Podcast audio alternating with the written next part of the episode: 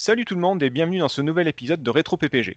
Aujourd'hui, nous allons nous intéresser à un jeu qui a rendu le brouillard encore plus flippant, c'est possible, et les infirmières beaucoup moins sexy.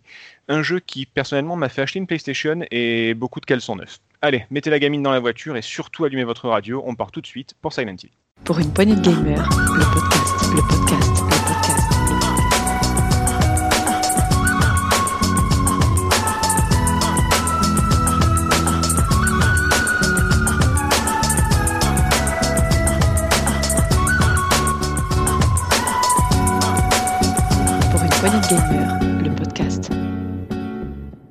Autour de la table, pour en discuter avec moi, il était tout désigné pour ce podcast puisque lui aussi, ses enfants ont tragiquement disparu depuis qu'il les a oubliés dans une allée de supermarché. Salut Nico.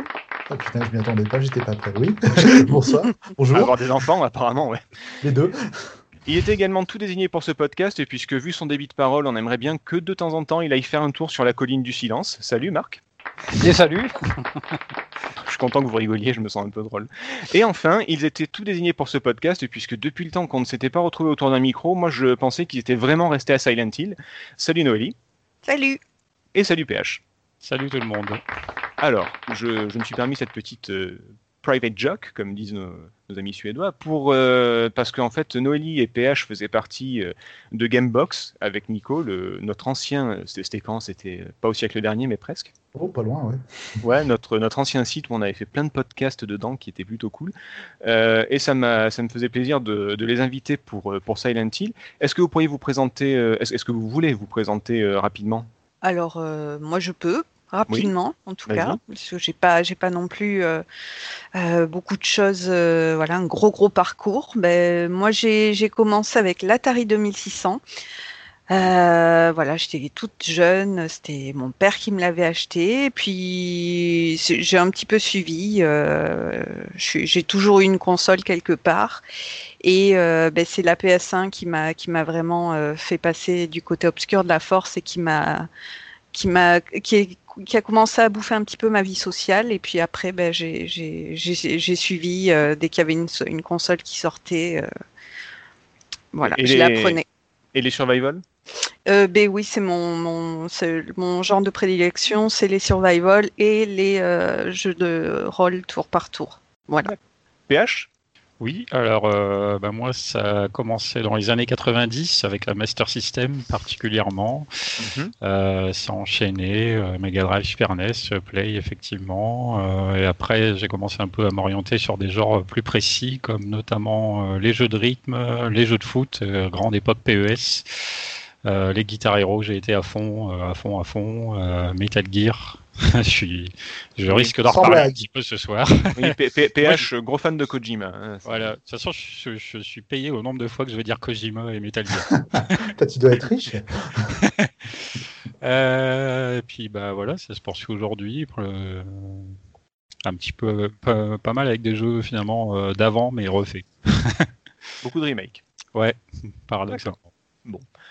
Alors, nous, ce soir, on va s'intéresser. euh, euh, je passe complètement sur Nico et Marc. hein, vous les connaissez, ils font partie des meubles. hein, c'est, pas, en plus, ils sont pas super intéressants comme gars. Donc, on Oh, va merde. plutôt. Pardon? On- ça, enregistre, ça- ça enregistre très mal ce soir. Ouais, Euh, on va. Alors, un petit sommaire, bon, comme d'habitude, avec, avec Retro PPG, on va vous parler un petit peu de. euh, des origines de, du survival. Alors on va aller très vite, hein, ça a été fait mille fois, donc on, on va aller assez vite là-dessus. Je vais vous présenter donc le- les origines du, du- de Silent Hill et du genre de jeu. Euh, ensuite, c'est Nicolas qui va, euh, qui va s'intéresser à tout ce qui était développement, inspiration et, et- et soucis techniques. On va également parler de l'arrivée du jeu. On partagera nos, comment dire, nos expériences de joueurs, savoir comment vous avez découvert euh, Silent Hill. Est-ce que vous l'avez découvert à l'époque, plus tard, avant-hier? Ça, c'est, vous qui allez, qui allez me le dire. Marc nous fera une revue de presse. Moi, j'aime bien ce moment. Ça m'intéresse toujours de savoir ce qu'ont dit les, les, comment dire, les spécialistes à l'époque de, de la sortie, voir s'ils se sont complètement plantés ou pas. Et enfin, euh, après avoir parlé longuement du jeu, on va habituellement on se pose une question que personne ne se pose, mais on, s'est, on a eu beau discuter et se réunir, tout le monde a la même question que tout le monde se pose depuis des années, et on va être obligé d'en parler. Est-ce que Silent Hill c'est pas un petit peu mort? Est-ce que le survival c'est pas un petit peu mort d'ailleurs? C'est, la question. Est-ce que vous êtes prêts? Ouais, Allons-y yes Je vous ai pas endormi. Bah, pas loin, là, j'étais bien installé, moi, pourtant. Mais bon, si après je ronfle, après, tu vas me râler dessus. donc. Bon, eh ben écoute, ça, ça va continuer puisque je vais, euh, je vais parler de, de la jeunesse du jeu, des origines. Allez. Prenez un oreiller, installez-vous confortablement. Vos paupières sont lourdes. Non, euh, alors on va essayer de faire ça de façon un petit peu arbitraire parce qu'il y a toujours un jeu qui en a inspiré un autre et on peut remonter très loin comme ça. Mais on va commencer en 1982 avec Haunted House, la maison hantée, sur Atari 2600 justement. Euh, c'est on va dire globalement le début des, des jeux. euh, on ne peut pas parler de survival, mais en tout cas, c'est un jeu où vous êtes enfermé dans une maison, vous êtes poursuivi par des fantômes et vous devez trouver des objets pour vous échapper de la maison. Vous avez sûrement un air de déjà vu avec, euh, tout ce qui fait le, survival. Il y avait des jeux qui s'inspiraient de l'horreur, mais qui n'étaient pas des jeux d'horreur, comme Castlevania, comme Ghost House ou comme Splatterhouse, qui était plutôt un bon jeu bien gore. Que, que j'apprécie beaucoup. Et il y a également eu d'un autre côté une tendance de jeux plus sérieux, comme euh, War of Dead par exemple, ou La Place Noma, qui sont sortis euh, principalement au Japon, où il y avait du tour par tour dans un monde post-apocalyptique avec des, des monstres horribles, des abominations, etc. Mais euh, là aussi, on va, on va dire que les origines du, euh, du survival arrivent en 1989 avec deux jeux. Côté, euh, côté euh, US Europe, c'est Project Firestart sur Commodore 64, Ouais. qui est développé par Dynamics. Nico, un petit mot là-dessus Oui, non, non, Dynamics, grosse société, le jeu était assez emblématique, ouais. euh, Enfin, emblématique. C'est pas, ça fait pas partie de- de- des jeux incontournables du C64, mais ça avait marqué aussi à l'époque. Bah, Ça a marqué parce que c'est un jeu qui se déroule dans l'espace, où il y a beaucoup de morts à l'écran, il y a beaucoup d'équipages avec les, les tripes à l'air et des, et des taches de sang partout sur les murs, et même des, des- des mots marqués avec du sang comme danger. Et il y a de la narration environnementale, c'est-à-dire qu'on peut aller sur l'ordinateur et on a plein de documents qui nous expliquent ce qui s'est passé. Euh, Ouais, ce qui est, alors, juste oui. ce qu'il y avait aussi, c'est que, comme, comme à l'époque, le, le- le rendu gore était pas, peut-être pas suffisamment marquant, il y avait quand même une certaine oppression, en fait, euh, dans, plus tu avançais dans le jeu, et l'angoisse, elle venait pas forcément de ce que tu voyais à l'écran, elle, venait de ce qui allait arriver. Comme tu dis, il y avait une narration qui avait été mise en place, et euh, voilà, c'était juste pour faire la petite aparté. Oui, non, mais il y a- pas mal d'ennemis aussi qui, qui arrivent. Et justement, il est aussi possible d'éviter le combat, comme dans la plupart des survival, même si on prend toujours plaisir à, éclater des, têtes de zombies. Et il y a même plusieurs fins différentes. Il y en a six, si je me trompe pas, en fonction de ce que vous faites. Et on verra que c'est un- comment dire, un truc récurrent euh, de, dans, dans les survival. Petite anecdote, c'est édité par Electronic Arts. Ce sont eux qui plus tard euh, éditeront également Dead Space. Et mine de rien, bah, il y a beaucoup de, beaucoup Dead de points Space. communs entre euh, Firestart et, enfin, Project Firestart et Dead Space. Genre, en y réfléchissant, c'est vrai que quand tu, quand tu parles de Dead Space, c'est vrai que j'avais pas forcément fait le lien, mais ouais. Ouais, Ah, maintenant j'ai- que tu me le dis, ouais. ouais. J'ai fait des études, hein, attention. Ça, c'était la remarque qui valait le coup. C'était la, la remarque Ouais, à 100 000 euros, celle-là. C'est bon, on peut arrêter là? Ouais. Euh, La même année, Sweet Home sur Famicom, qui est tiré du, du film éponyme, c'est un film d'horreur japonais qui a donné un jeu qui est sorti uniquement sur Famicom. C'est un jeu qui mélange de l'horreur, des puzzles énigmes et du RPG au tour par tour, mais surtout qui est dirigé par un certain Tokuro Fujiwara, que vous connaissez tous bien sûr. Ah Ouais, bah oui, ouais, bien sûr. On connaît Ouais. que lui. Ouais, c'est qu'il est con ce Toto. Quand il passe à la maison, on rigole à chaque fois. Putain.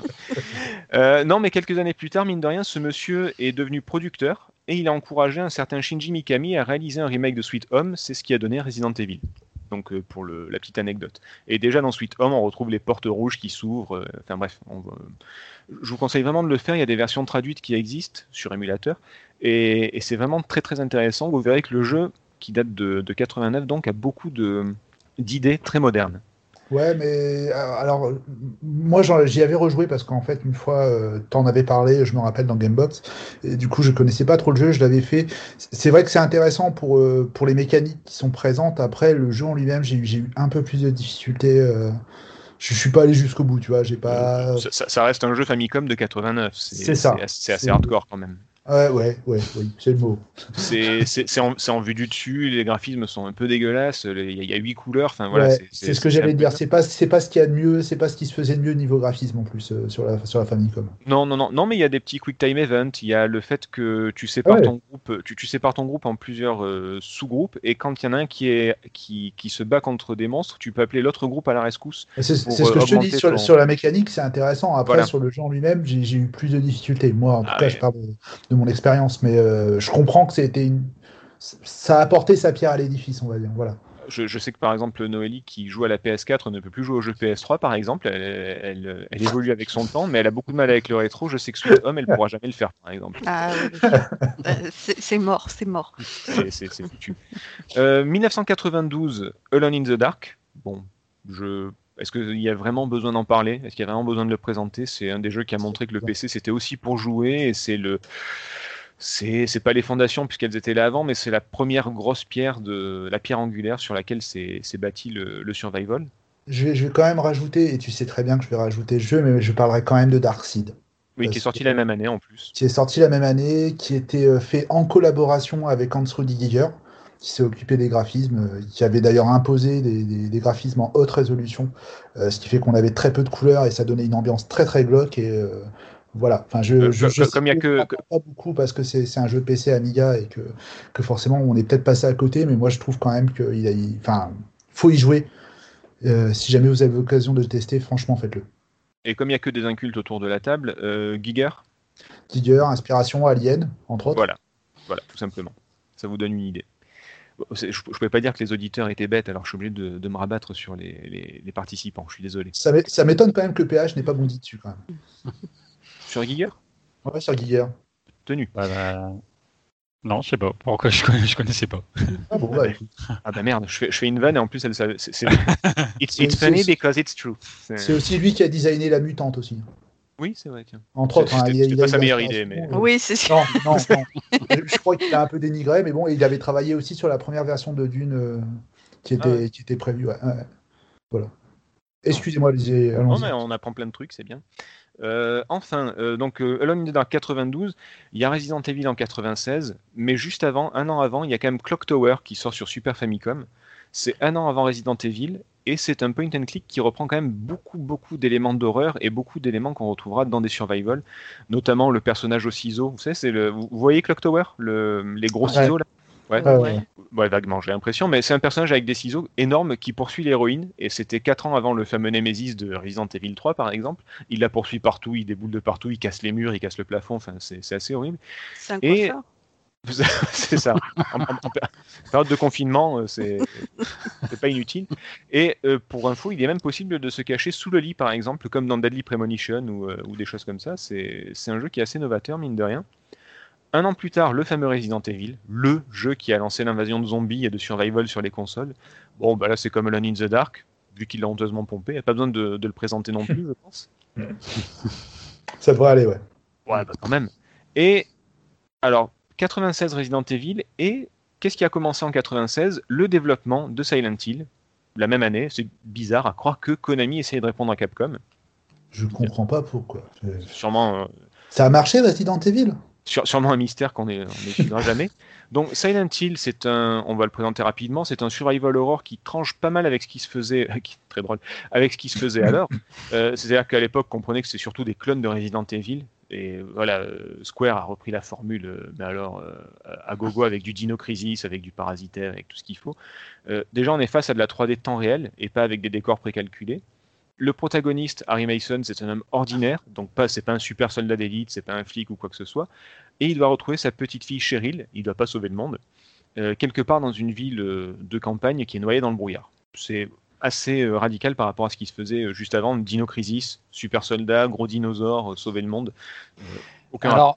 Je vais amener une précision, parce que euh, justement dans la revue de presse euh, que j'ai pu en faire, euh, les articles qui, mentionnent en preview le Silent Hill l'inscrivent dans une mode, et ils emploient tous le terme mode du, survival horror, qui en fait à la relativiser, parce que quand je cherche vraiment des titres survival d'horror de ce type-là, il n'y a pas tant de noms qui vont sortir que ça. hein. Je vais citer Overblood, qui est plutôt dans un univers science-fiction, et par contre qui est en full 3D, lui, qui est sorti Ouais. en quatre- au printemps 97, euh, édité par Electronic Arts et c'est River Hill Soft. Il y a Enigma qui s'approche un petit peu, mais là par contre on est sur déjà en 98. Et ensuite tu l'as cité, il y a Parasite F bien sûr. euh, qui, qui sort fin 98. Donc tous ces jeux-là sont avant euh, Silent Hill et bien entendu les Resident Evil 1 Oui. et euh, 2. Euh, oui, le 3 allait sortir après Silent Hill, ouais, effectivement. Mais euh, c'est, c'est- il, il parlait vraiment de véritables modes de, du survival horror, mais on trouve pas tant de, euh, de, de représentants modernes, du moins en 3D, euh, Bah, du, le- du, du genre.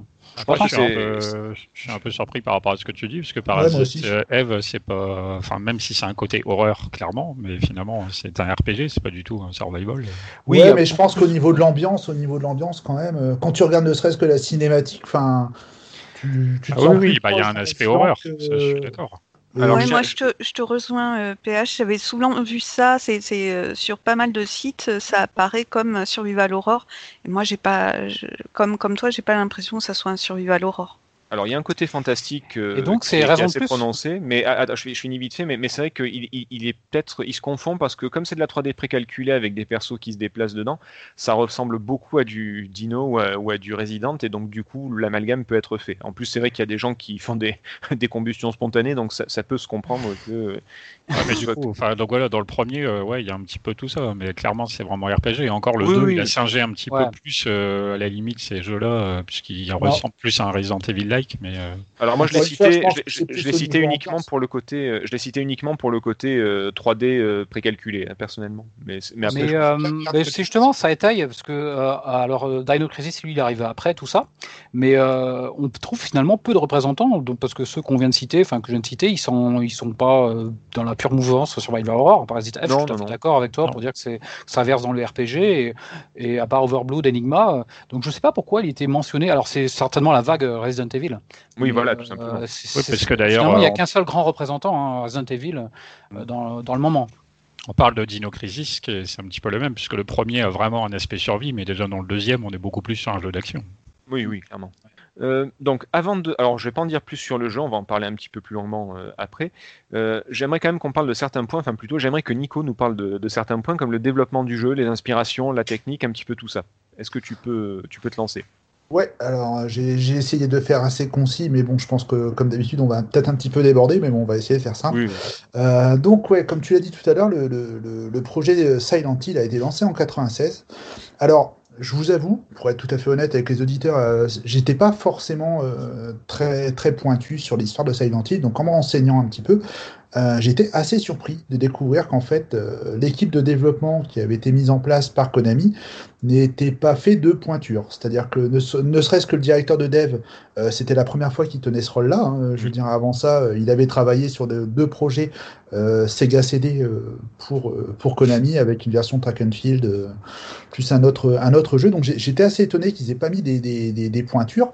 Et en plus de ça, en creusant un petit peu plus, on découvre que bah, en fait la plupart euh, des membres de l'équipe de développement bah, soit étaient sur le départ ou en tout cas euh, n'étaient pas, pas pleinement satisfaits de leur rôle chez Konami. Donc euh, personne Oui. ne croyait véritablement dans le projet. c'est Yamaoka, le, le gars qui a fait la musique, Akira Yamaoka, qui disait, enfin, après ça, ça engage que lui, de ce que j'ai lu, euh, il disait même que la plupart des membres étaient des, des employés qui n'avaient pas réussi leur jeu précédent et du coup se retrouvaient un peu dans l'équipe. euh, Ouais, la, alors- la team Silent, c'était un peu la team loser en fait. Mais J'ai voilà. lu ça, mais alors par contre, alors à part euh, cette déclaration, j'ai, trouvé nulle part euh, Voilà. de, de fait marquant qui justifie ça. J'ai du mal à croire que euh, Konami ait, ait- ait mis des personnes qui, qui est complètement foiré sur ce sur ce coup-là, sachant que justement ils souhaitaient répondre à Capcom. Pour moi, ça n'a pas de sens. C'est pour ça que je mets des guillemets, des parenthèses Ouais. et, des, et des pincettes. Mais... Et c'est pour ça que j'en ai pas forcément parlé parce que ouais, cette version-là, j'ai un petit peu du mal à y croire et j'ai du mal à vérifier.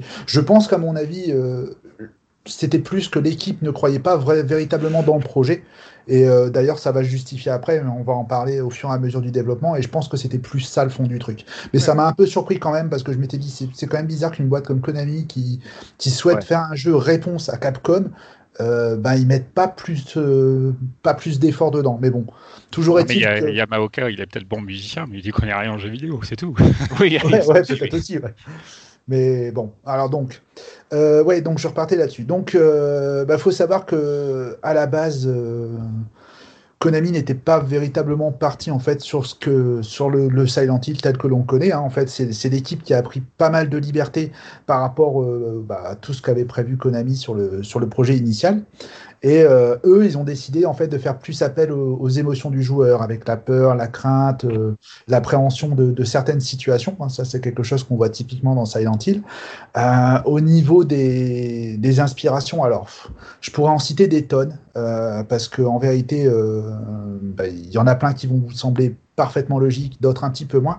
Euh, question comme ça pour tout le monde. À votre avis, quelle est la plus grosse inspiration de, enfin, de quoi c'est le plus inspiré Silent Hill? Est-ce que quelqu'un sait? Je Est-ce que ça part? euh, Twin Lovecraft? Peaks. Lovecraft, ouais, c'est- Alors moi, j'ai moi j'ai un film en tête, mais je sais pas si. euh, Tu veux toujours? C'est l'échelle de Jacob, non? Alors, effectivement, il y a le- l'échelle de Jacob, mais euh, la plus grande inspiration du propre aveu euh, de, de l'équipe de design de, de- de Silent Hill, c'est l'œuvre de David Lynch. Alors, Ah oui. on peut Ah, j'ai dit Twin Peaks et je suis un peu dans le bon. Eh ben voilà, bah, Twin Peaks. En fait, c'est exactement ce, justement cette série-là, Twin Peaks. Je sais pas, vous l'avez vu ici, Twin Peaks, autour de la table? Absolument pas. Non. Alors, D'accord. on vous dévoile, on vous dévoile les, les- les coulisses de, de Rétro PPG. Euh, No- Noélie euh, est en fait Madame Setzer, donc on, on partage, on partage beaucoup de choses, notamment les séries qu'on regarde. Et, euh, et j'ai absolument voulu lui faire découvrir Twin Peaks parce que je connaissais pas, donc elle m'a gentiment offert un DVD pour, je sais pas, un anniversaire ou un Noël ou je sais plus. Et on l'a regardé. Et J'ai voulu divorcer. Et c'est voilà. Et si la première saison et demie est très très cool, la deuxième, la fin de la deuxième saison est, est pourrie. Et du coup, euh, ça a été un peu compliqué de, de regarder la fin sans s'étrangler. Mais euh, mais voilà, c'est on ferme la parenthèse euh, de, on, pourrait Ceux revenir qui- sur, sur, sur l'histoire de Twin Peaks, mais oui. Ceux qui l'ont vu euh, se souviennent du, du nain qui swing. Oui, voilà. Le- euh, ouais, voilà. Qui revient dans Mulholland Drive, hein, d'ailleurs, hein, si jamais vous voulez. euh. Ah, super. Non. mais, il y a- Bonne soirée en perspective. ça. histoire, mais il faut, faut juste savoir, et là je clôturerai après euh, sur, sur ce chapitre-là, que David Lynch a dû livrer euh, une solution au tout le mystère qui entourait, euh, autour du mystère qui entourait le meurtre de Laura Palmer, et parce que justement il voulait raccourcir à tout prix la série, mais lui avait prévu de le faire sur plusieurs épisodes. Donc tu aurais eu Noélie du nain qui swing pendant un bon petit moment. Oh yeah. Ok. Chanté, on aurait eu un paquet. Mais bon, toujours Revenons à est-il Silent que Hill. je pense. Voilà, revenons à Silent Hill. En fait, on parle de Twin Peaks parce que donc pour ceux qui ont vu la série, voilà, ça se passe dans, dans, dans une espèce de petit village dans les montagnes aux États-Unis. Et bon, tout cet aspect brouillard, huis clos, bou- enfin, pas, enfin, pas mal de scènes qui se tournent la nuit, euh, c'est quelque chose qu'on va énormément retrouver dans Silent Hill. Donc c'est pour ça qu'on, qu'on- qu'on- je parle de, de l'œuvre de David Lynch parce que on aurait tendance à penser à Shader et Lula ou Elef Frontman, mais pour le coup là il n'y a pas grand chose. Le deuxième, tu l'as cité, cette heure, c'est effectivement l'échelle de Jacob d'Adrian Lyne, qui est un super film si jamais vous pouvez le voir avec Tim Robbins que moi personnellement j'adore. Je pense que PH euh, validera. Et après on a une, alors c'est un petit peu, on va dire, euh, c'est un, un petit peu euh, la légende qui veut ça, mais bon, il cite notamment comme, comme source d'inspiration, il y a du Stanley Kubrick, il y a du Alfred Hitchcock, il y a du Stephen King, bah il y a forcément du Lovecraft, bien sûr. Là, c'est plus évident à l'écran. Et euh, alors, là, par contre, ça m'a fait un petit peu sourire. Il y a du Lewis Carroll avec les Ah oui. apparemment, euh, pour, les, pour les aventures d'Alice au Pays des Merveilles. Euh, du Arthur Conan Doyle. Du Francis Bacon, du Francis Bacon hein, pour, le, pour, le, pour les œuvres, pour les, pour, pour les peintures. Voilà. Et du Hans Rudy Giger, on y revient. Alors, je- ne sais pas si vous avez la référence, mais euh, j'ai- vu ça en fait. euh, euh, Enfin, tu vas peut-être le dire, mais vu que c'était un studio japonais et qui voulait absolument qu'il y ait un style Hollywood que ça plaise au public américain, ils se sont beaucoup inspirés donc de séries américaines, de, de- de- de films hollywoodiens, etc. Et est-ce que vous savez sur quoi est basée l'école de Silent Hill? Oui, Ah, je un vais le tuer. dans- Je, je un vais- flic à la maternelle. Kindergarten, ouais, c'est ça. Ouais. En fait, je le. tuer, pense qu'à chaque podcast, tu t'entraînes à te dire tiens, qu'est-ce que je vais lui couper derrière? Ah Ah, merde mais pourquoi tu me- Fallait m'arrêter, fallait, fallait me couper. Oh mince. Bah, ça va, Noël est arrivé, mais bon, effectivement, oui, c'était un pic à la maternelle. Oui, la porte d'entrée. La porte d'entrée, il y a même les panneaux d'affichage où il y a un espèce de petit chien euh, perdu ou je sais pas quoi là. euh, c'est euh, c'est les mêmes que dans le, dans le film en fait. C'est Eh ben, écoute, quand même tu, assez fou. Tu fais une magnifique introduction parce que justement, j'allais dire derrière que au-delà des inspirations, euh, il y a pas mal de petits clins, notamment celle d'un flic à la maternelle que j'ai trouvé totalement what the fuck. Je suis, désolé. euh, Alors, euh, je Mais alors, donc après, il y a, il y a d'autres petits trucs, c'est un petit peu plus subtil, comme par exemple la fille qui s'appelle Cheryl. Euh, euh, en fait, elle fait référence à l'actrice Cheryl Lee. Est-ce que quelqu'un connaît cette actrice ici? Euh, c'est Twin Peaks? Ouais, c'est Laura Palmer, exactement. J'ai trouvé ça un petit peu, euh, voilà. Euh, Ah, il tu vois a bien fait de le regarder. Hein et voilà, et tu vois, tu pourras dire à Noélie, tu as eu bien fait de le faire. Et il y a tout un tas de références à des acteurs, alors notamment Asia Argento, Judy Garland, qui a joué dans euh, Magicien Le d'Oz. Magicien d'Oz. Voilà, excusez-moi, merci. Euh, Il y a aussi euh, des références, enfin des petits clins d'œil qui sont faits au, au roman de Vladimir Nabokov, Lolita. Là, c'est un petit peu plus discutable, mais bon, peu importe. Ouais, alors là, euh, Et non, mais il y en a tas, il y, en a, il y en a vraiment tout un tas. Et bon, après, c'est vraiment, euh, je pense qu'il faut les voir. Et je pense qu'il y en a encore plus que ça. Moi, je vois d'autres références, mais euh, c'est ce qu'on abordera sur la partie technique un petit peu plus loin. mhm. Je vais juste continuer un petit peu sur l'histoire. Donc, euh, j'expliquais un petit peu que effectivement la tournure des choses au niveau du développement de Silent Hill a, a pris une tournure un peu différente de ce qu'avait prévu euh, initialement Konami, qui pour autant a laissé euh, une belle marge de manœuvre aux développeurs. Et par exemple, notamment bah, au niveau de la 3D, euh, c'était pas forcément quelque chose de, très maîtrisé parce que l'air de rien, même en 96, on est quand même au début de la PlayStation. Certes, on commence à maîtriser un petit peu la 3D, mais sur un style survival horror, comme on avait pu le voir dans Resident Evil, on avait des images fixes. Euh, ça implique quand même un- une mécanique de gameplay très différente, ou en tout cas une façon d'aborder les choses qui est assez différente. L'air de rien, euh, on avait toujours ces petits problèmes en 96 de, caméra euh, à la troisième personne qui posait beaucoup de soucis parce que du coup, euh, bah, faut être honnête, hein, que, quel que soit le jeu, qui- quiconque a joué sur un jeu à la troisième personne sur PlayStation se souvient qu'un jour ou l'autre, il s'est mordu, il s'est mordu fortement de- devant les problèmes de caméra. À moins ici vous disiez pas, mais bon, euh, je pense que voilà, ça c'était c'était déjà pas mal prise de tête. Mais ce qui a réellement en fait lancé, euh, qui a réellement lancé le projet Si- Silent Hill, c'est quand le jeu a été présenté, euh, a été présenté donc en fait aux dirigeants de Konami. Ils ont vraiment été emballés par ce, qui est- ce que le jeu pouvait apporter. Et c'est là, en fait, où ils ont décidé de, de- de- rajouter des équipes supplémentaires euh, au niveau du projet euh, pour que bah, justement on puisse développer de façon plus conséquente. Et on en est arrivé à cette narration. Alors, faut savoir que sur le côté technique, on parlait de la 3D il y a deux minutes, euh, et on parlait aussi énormément du brouillard. Alors, l'astuce est un peu connue. En fait, ce qui se passe, c'est que à cette époque-là, forcément, même si la PlayStation était vraiment particulièrement à l'aise sur la 3D, on a toujours eu un petit problème avec la profondeur dans un jeu 3D, c'est-à-dire le champ qu'on arrive à voir, jusqu'où on arrive à voir, si on arrive à voir la ligne d'horizon ou pas.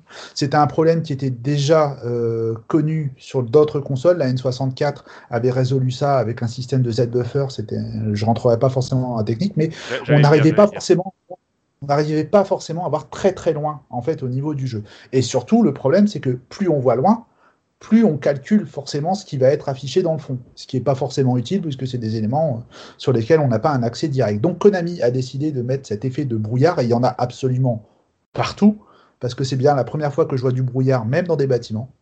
Alors, ouais, c'est- vrai. Mais et quand on, ils pouvaient pas mettre de brouillard, ils mettaient de l'ombre généralement, d'où Ah, voilà. la, la lampe. Quoi.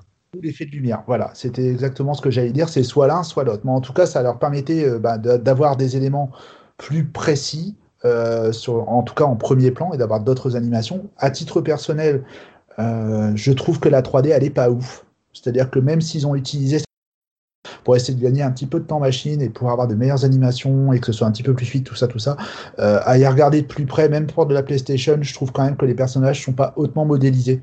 Enfin, je trouve qu'on a quand même vu mieux. Dans ces années-là, on a quand même vu du Tomb Raider, des choses comme ça, où on a eu quand même un travail un petit peu plus propre. Personnellement, c'est c'est que mon avis. Là, Alors, pour, pour sauver le, pour sauver le jeu, moi je pense qu'à l'époque ça devait largement passer parce que de toute façon c'était euh, c'était quelque chose d'incroyable donc ça devait passer. Et aujourd'hui on voit plus trop la différence. C'est tellement vieux que de toute façon, euh, je, je vais pas dire que peu importe le jeu play c'est un peu moche, mais, mais pas loin quoi. Bah, écoute, j'ai eu la même réflexion que toi. En fait, je me suis posé la question, je me suis dit, est-ce que c'est mon regard euh, d'aujourd'hui qui fait que j'ai l'impression que c'est un petit peu de la bouillie de pixels Voilà, parce que forcément, la 3D sur Play, ça a mal vieilli.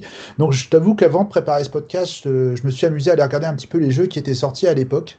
euh, pour voir un petit peu, pour, appuyer un petit peu ce que je raconte.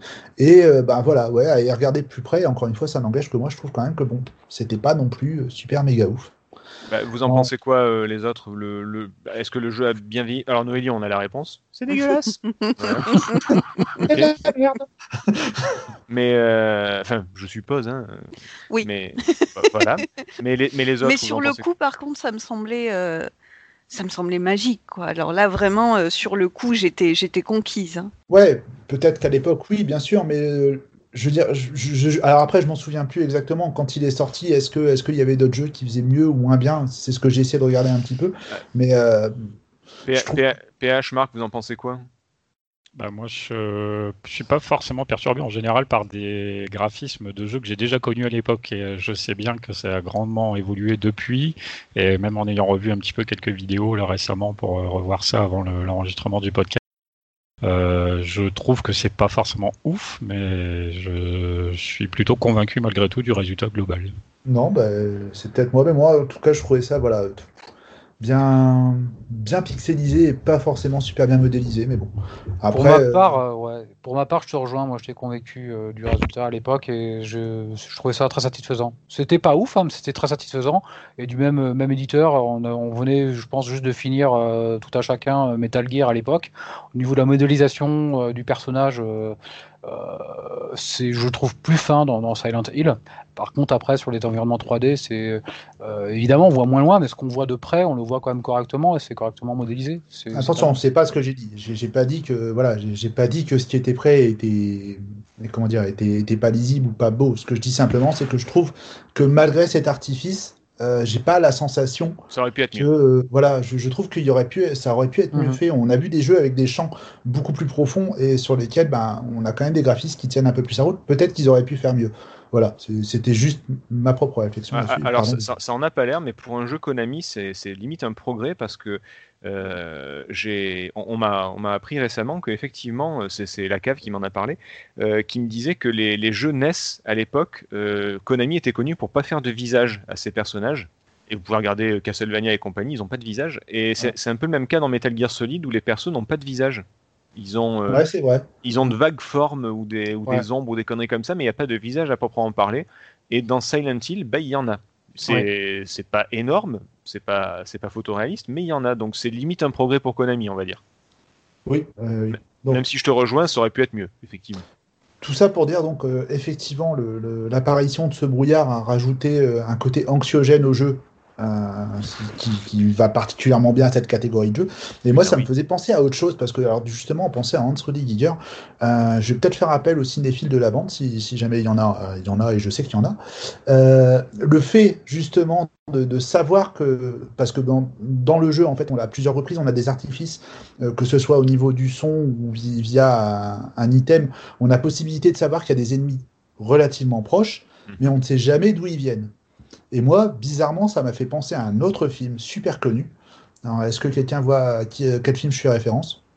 Alien? Ouais, à Alien. Ça m'a fait penser au tout premier moment où le, capitaine ouais, ouais. Dallas est dans les conduits, où on entend le bip qui se rapproche, Ah oui. on sait que, que l'alien est tout près, et c'est ça qui est vachement flippant, c'est qu'on ne sait pas de où il va venir, et je trouve qu'on retrouve ce- cet effet-là, est vachement bien retranscrit via divers artifices dans le jeu Silent Hill, moi personnellement. C'est vrai. Voilà. Ça participe énormément au. bah, c'est ce qui participe énormément au stress, c'est d'entendre la radio qui, qui, Qui crépite, qui hein. crépite, Ah, et, Ouais, c'est ça. et de ne pas savoir d'où ça vient. bah, C'est horrible. Voilà, donc voilà pour la petite euh, présentation, le, le- le dev, la technique. Si, si vous avez des choses à rajouter, allez-y, c'est le moment. Euh, non, je t'ai assez je- ton truc, mais Ah, vas-y. Noélie. Moi, je voulais juste dire que ça se passe dans le Maine.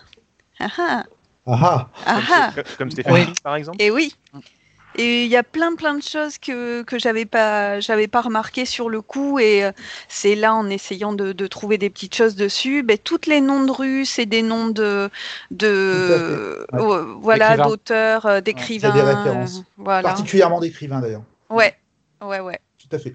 Après, c'est juste parce que je te dis, il y a- il y a- en fait, il y a tellement de, de références euh, et d'inspirés de clins d'œil, comme je disais tout à l'heure. Je te, je te jure, quand j'ai vu toute la liste, j'ai dit jamais, jamais ça passera dans, tout le, dans le podcast. Mais euh, j'en ai encore quelques-unes, hein, euh, si tu veux. Et, et- et je pense qu'il y a une référence ultime qui est une des, une des fins, mais bon, on en parlera sûrement plus tard. Euh, le- la, autre chose. la- la- la fin gag, mais bon, on, en- on en parlera un petit peu plus tard.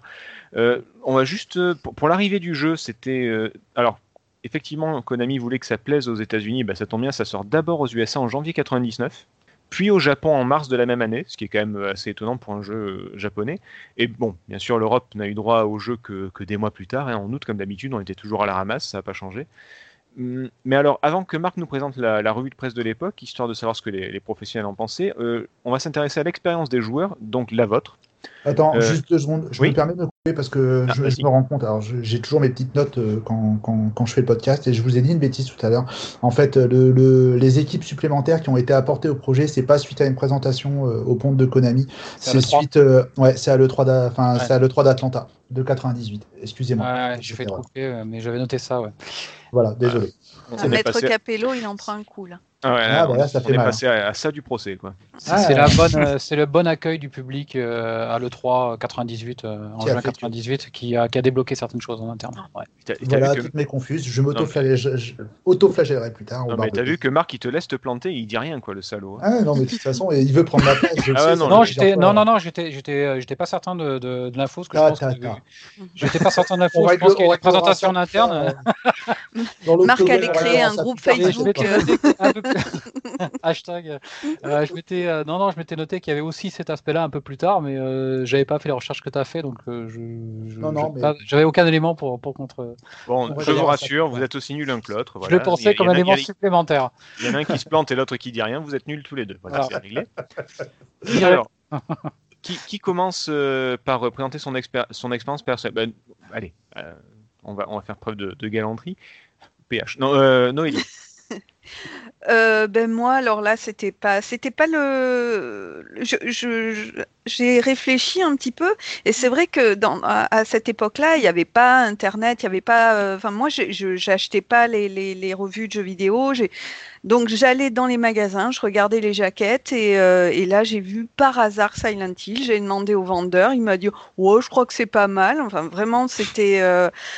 Donc je l'ai pris un peu par hasard et euh, ben, j'ai été j'ai été conquise et vraiment euh, j'ai j'ai eu très très très très peur. J'ai vraiment c'est c'est j'ai eu plus peur que pour ça pour euh, Resident Evil. Pourtant j'avais bien bien eu peur. Là ça a été je je- j'y jouais pas trop le soir. Hein. C'était plus l'après-midi et euh, les, les fenêtres euh, les fenêtres bien ouvertes et voilà c'est il y a quand même une tension dans dans ce jeu qui est qui est, je trouve, euh, euh, oui, et qui est difficilement euh, égalé par- dans les jeux d'aujourd'hui. Pour moi, il n'y a, y a- il y a rien qui, qui, qui arrive à ce niveau-là.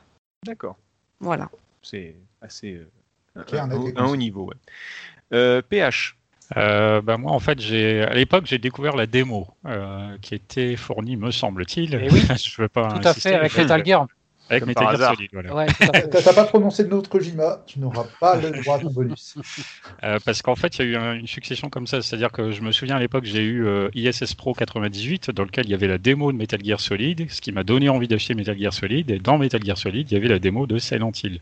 Par contre, j'ai pas acheté Silent Hill à l'époque. Euh, moi, ça m'a hum, pas plus marqué que ça, euh, pas forcément attiré. Mais c'est beaucoup plus tard, par contre, que je me suis mis finalement à découvrir le jeu. On est fin 2014, si je dis pas de bêtises. Ah oui. Et j'ai testé la démo de Pity, la fameuse.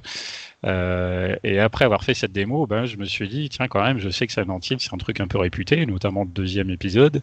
Et je me suis dit, allez, je vais me lancer, je vais faire le 1, on va voir ce que ça donne, euh, quel est ce, entre guillemets, euh, monument du jeu vidéo. Et puis, euh, c'est là vraiment seulement que je me suis plongé dans Silent Hill premier du nom sur la Play. Après, euh, moi, ça m'a foutu un peu les boules parce que je suis assez réceptif à ce genre de conneries. Donc, j'ai pas été bien à l'aise euh, en jouant, mais euh, voilà, c'est vraiment après Pity, euh, démo du futur Silent Hill qui ne voit pas le jour, que je me suis lancé dans Silent Hill tout premier du nom. Donc, j'ai fait vraiment le- complètement l'inverse. Ah oui, t'as joué euh, 15 ans après, quoi. Et, euh, et, et- du coup, t'as été bien flippé quand même Ou alors tu t'es dit, ouais, c'est sympa, c'est gros pixels, mais c'est pas, pas terrible non plus, quoi. Ah, en fait, ouais, parce que, comme je dis, moi, je suis très réceptif aux, trucs d'horreur, tout ça. C'est pour ça que normalement, j'y joue assez peu, euh, voire même les films, euh, je regarde pas trop ce genre de trucs parce que je sais que je suis tr- entre, entre guillemets client. C'est-à-dire, je suis pas client parce que je veux pas faire ça. Ça marche très très bien sur moi, D'accord. bien. Donc, euh, paradoxalement, ouais, quand euh, je revois des vidéos, forcément, voilà, avec le décalage euh, temporel, les graphismes font que bon, ça me fait pas grand-chose. Euh, mais à l'époque, ouais, quand j'ai joué, même donc en 2014-2015, euh, voilà, quand Ça on est acteur, effet, ouais. Ouais, quand on est acteur du truc, voilà, c'est pas la même. Parce que déjà, tu dis au départ, t'es dans le monde, de, enfin, t'es dans la ville avec son brouillard, ça, t'es déjà pas trop à l'aise. Puis après, la dimension change, machin, c'est encore pire. Enfin, voilà, pas, pas très très à l'aise, non. D'accord. Mais je suis quand même allé au bout. Après, j'ai voulu enchaîner avec le 2, mais le 2, c'est encore pire. J'ai une heure ou deux. C'était trop, c'était trop. Ah, c'est beaucoup trop. D'accord. Euh, Marc? Bah, euh, comme, euh, comme PH en fait, euh, démo rencontré dans, avec Metal Gear qu'on faisait euh, en mars euh, au printemps 99 et, en- et évidemment en lisant tous les magazines de l'époque dont je vous Oui. ferai une revue tout à l'heure. Ça donnait les tests donnaient envie d'y jouer donc euh, je me l'étais gardé dans un coin de ma tête et c'est cette petite démo qui avait qui a qui avait déclenché l'envie d'y jouer. Et euh, mais pour ma part, moi, c'est euh, c'est pour moi une des plus grosses euh, expériences de jeu de ma vie de gamer. hein, euh, depuis, carrément. plus de- ah ouais, ouais, ouais. Ouais, c'est, ça a été pour moi certainement un des, des plus gros souvenirs de, de jeux vidéo. Euh, purement simplement, euh, on a acheté le brouillard, mais il participe tellement à la construction et à l'aspect du jeu qu'on n'y prête pas attention. Il est vraiment, il fait partie du jeu. Il le fallait ce brouillard. Je pense que même s'ils avaient les moyens techniques de ne pas en mettre, il fallait en mettre. Euh, L'obscurité aussi. Euh, il fallait tout ça. Et euh, non, moi j'ai des souvenirs absolument impérissables parce que il est cité comme avoir comme comme horrifique avec une pression, une tension euh, permanente. C'est vrai, mais euh, je me souviens de, mes- de, de- de moments très très particuliers dans le jeu où ça se relâche quand même un petit peu. Quand on rentre et qu'on se met à discuter avec un personnage, Oui. euh, il y a quelques relâchements et il y a quelques relâchements, mais de de, de, de, de- de- euh, de- de niveau, mais avec des souvenirs, mais vraiment de. euh, je me souviens d'un moment quand on sort de, de cette école là, après avoir vraiment euh, transpiré, galéré, puis en avoir galéré, et puis, puis, puis pour en avoir chié, et puis surtout pour avoir sué, et pour être vraiment sous pression pendant toute cette période où on était vraiment dans l'obscurité, puis dans le côté, parce que y a, on y reviendra peut-être, il y a, y a ce côté double monde, enfin monde parallèle, où tout Oui. est pourri, tout est rouillé, tout est ensanglanté. Et on en chie dans cette école. Et à un moment donné, on sort de cette école-là. Et on se trouve avec un petit peu de jour, alors une espèce de clarté vraiment toute relative, et avec une petite cloche qui sonne au loin, un clocher qui sonne au loin, et on a un petit moment de relâchement comme ça, et on est complètement envahi par, euh, par, par ces aspects. Le jeu nous transporte, on est vraiment dedans, quoi. On est vraiment, et jamais un jeu, et c'était la première fois, et euh, jamais un jeu avait fait, a fait cet effet-là. Évidemment, il y avait Metal Gear qui, qui, nous, qui était extrêmement immersif euh, du, même, du même éditeur, mais là, avec Silent Hill, on, était, on avait franchi vraiment, pour moi, on avait fran- franchi un gros cap euh, dans, dans le jeu vidéo. Et euh, ça reste vraiment un de mes souvenirs les plus, euh, les plus forts euh, du jeu vidéo. Alors, il faut relativiser maintenant avec les, les jeux modernes, mais à l'époque, c'était un des jeux, et même, je, je le cite comme le jeu le, qui m'a le plus marqué. Voilà, si je dois citer cinq jeux, euh, malgré les dizaines que j'ai fait euh, sur, sur, sur 35 ans de, de vie de gamer, enfin de, de gaming, euh, s'il y a cinq jeux, je le citerai dedans. D'accord, carrément. Donc une véritable rencontre avec ce, avec ce jeu. Ouais, ouais. Et euh, avec... Quelque chose de, de fort, donc. Ouais. Et toi, Nico? Euh, moi, bah, en fait, euh, comment expliquer ça? Euh, J'étais un peu passé à côté de- du phénomène Resident Evil euh, parce que bah, voilà, le jeu m'intéressait pas trop, j'avais testé, puis bon, voilà, ça m'avait pas emballé plus que ça, en tout cas le premier épisode. Et euh, le truc, c'est que bah, on en avait fait beaucoup mention dans les magazines et forcément, on faisait beaucoup référence à Resident Evil, donc du coup, je m'étais pas intéressé plus que ça. Euh, et un peu comme tout le monde, je suis tombé sur la démo et je me suis rendu compte finalement ça n'avait pas grand chose à voir, euh, en tout cas dans, dans, la façon de jouer. Et donc du coup, je me suis lancé dans le premier épisode. J'ai fait le deuxième et euh, bon après j'avoue que ça s'est arrêté là, mais voilà, je dirais pas que ça m'a marqué peut-être pas autant que, que les autres, mais plus parce que c'est pas plus ma cam que ça.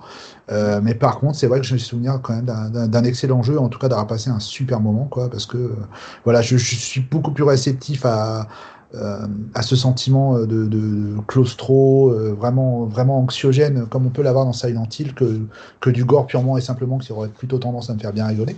Mais donc voilà, ouais, c'est, moi c'est comme ça que j'ai découvert. Quoi. D'accord. Donc pas, Et toi?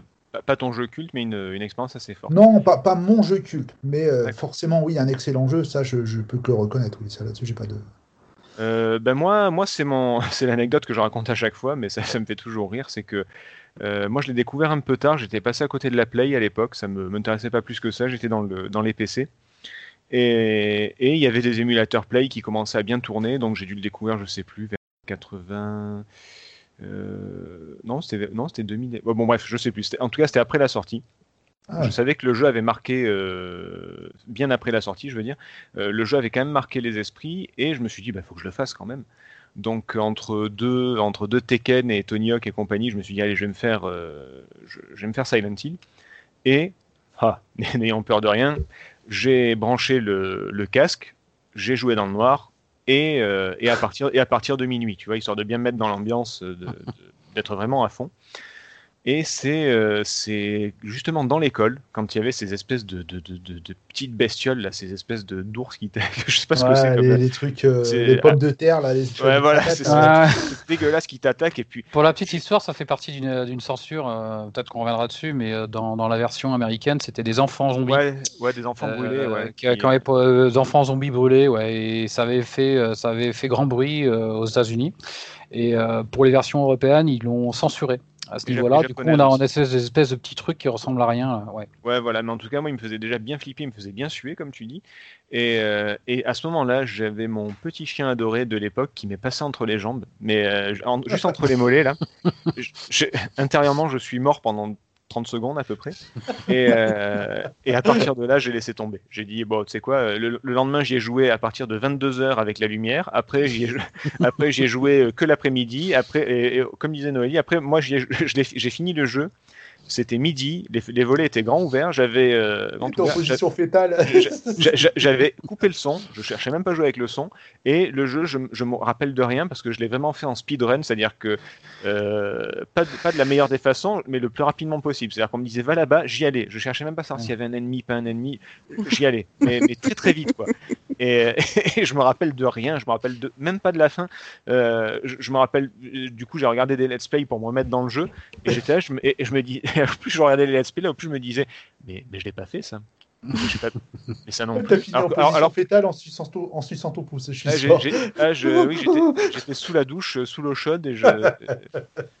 Et voilà. Non mais et je suis pas sorti pendant une semaine. Non mais voilà. Du coup, euh, vous avez pu le comprendre, ça a eu un gros effet sur moi. Et, euh, et j'avoue que même aujourd'hui, euh, j'ai regardé des let's play, j'étais là, je faisais, mais qu'est-ce que c'est dégueulasse comme jeu, mais c'est moche, c'est tout pixelisé, c'est tout dégueulasse, c'est tout machin. Et en fait, au plus je regardais le let's play, au plus j'étais angoissé quoi. Je- oh merde, ça, ça reprend quoi. La musique, le- la, la- la radio, les espèces de ptérodactyles qui t'attaquent, on dirait qu'ils sont faits avec de la chair. Enfin, tout est dégueulasse et, euh, et, et c'est c'est très très efficace. Comme, comme disait PH, je suis assez client. Mais il assez y a, réceptif. il y a un trauma hein, qui reste, hein, parce que même aujourd'hui, quand, euh, quand tu vas au travail tôt le matin, qu'il y a du brouillard, euh, Ah oui, t'es pas eh bien. ben, ben, là, il y a, pour, aller, euh, pour aller au travail, il y a un grand pont qui passe au-dessus de la Garonne. Et là, je, je- quand, quand je passe sur ce pont, qu'il y a du brouillard, je ne pense qu'à Silent Hill. Si, si à ce moment-là, il y a une sirène qui. euh, qui- Ouais. Là, je saute. Je saute. Alors s'il y a un groupe d'infirmières qui va travailler, alors là, euh, c'est- mort. Coup de lacrymo. Coup de lacrymo. Non, mais ouais, un, un moment euh, très très fort en tout cas. Euh, bah, C'était intéressant quand même. Je, je trouve qu'on a. ouais, Il y a, peut-être pas un trauma pour. Enfin, pour moi, il y en a eu un en tout cas.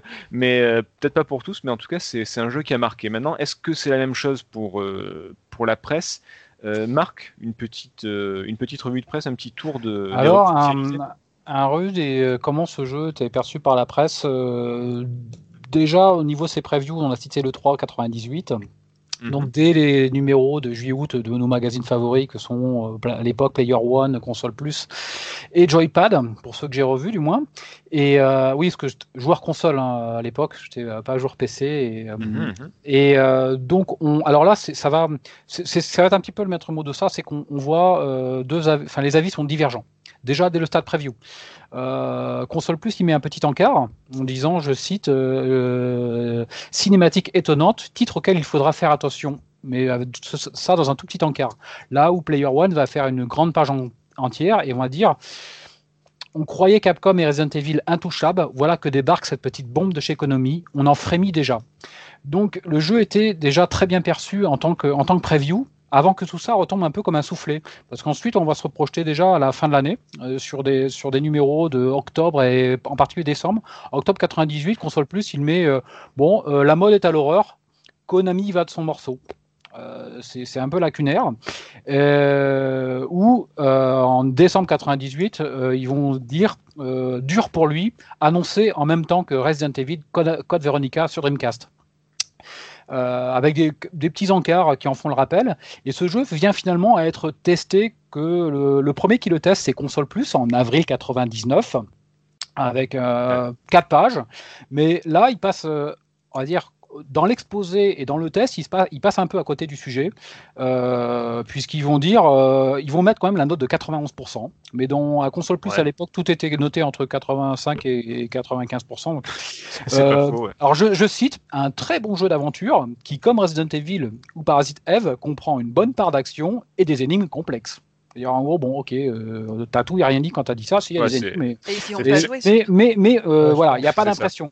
Et heureusement, le testeur, en avril 99, euh, Chubb, de son pseudo, euh, va, va, lui- va lui remettre le truc euh, et il va insister sur, sur l'aspect assez exceptionnel en disant un petit chef-d'œuvre. Le résultat est tout simplement fantastique. Je le cite. Euh, je, je vais faire une petite digression pour dire dans, dans quel contexte ça, ça- ça s'inscrit à l'époque, parce que je le citais tout à l'heure. Il y a euh, il y a cette vague Resident Evil et euh, il va tester ce, jeu. Il va tester donc à part console plus qu'on a eu la primeur en avril qu'il a testé en import, mais sinon tous les autres magazines, euh, le magazine officiel PlayStation, Joypad, console plus, CD console et console max pour ceux que j'ai revus, tous le testent en, été 99. Et euh, par contre à cet été 99, il y a une véritable vague Resident Evil. Alors Resident Evil 2 était sorti enfin en début de l'année sur la Nintendo 64, mais il y avait le Resident Evil, Resident Evil 3 Nemesis qui était en train d'arriver. Il y avait le Resident Evil Code Veronica qui venait de sortir euh, cet été 99. Et euh, c'était la pleine vague euh, Res- Resident Evil. On avait des très très gros morceaux comme du Metal Gear qui était sorti en février 99, du Final Fantasy VIII en mars 99.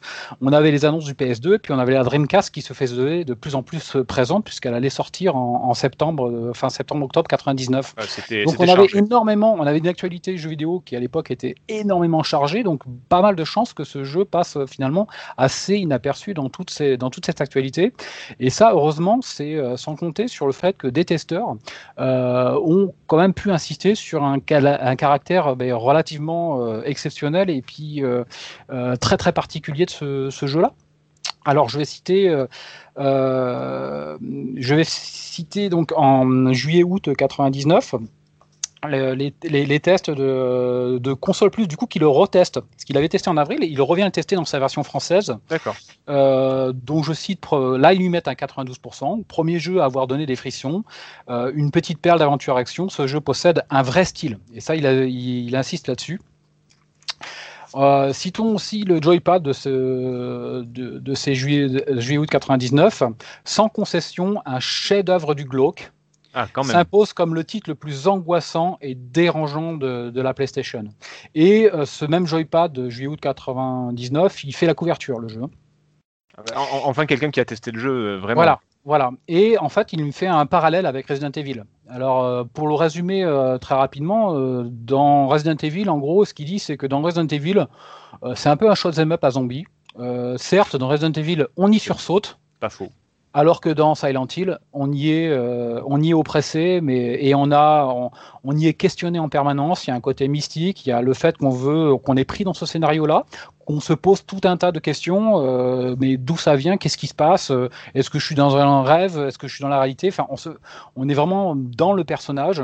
Euh, dit, ouais, qui tire, bien qui tire les ficelles euh, euh, où, est, où est Cheryl, bien sûr, la fille, parce que le scénario principal consiste à, à la recherche de, de sa fille après un accident euh, du personnage. Donc on est constamment questionné, on est, on est constamment en train de se poser la question de où est-ce qu'on est, et ça, ils le, ils le retranscrivent très bien dans ce comparatif et de ce parallèle avec euh, qu'ils font avec Resident Evil, en résumant Resident Evil à quelque chose d'assez euh, euh, assez simple, là où Silent Hill est énormément plus complexe. Donc ce joypad, il passe bien sur, il se passe bien sur le sujet.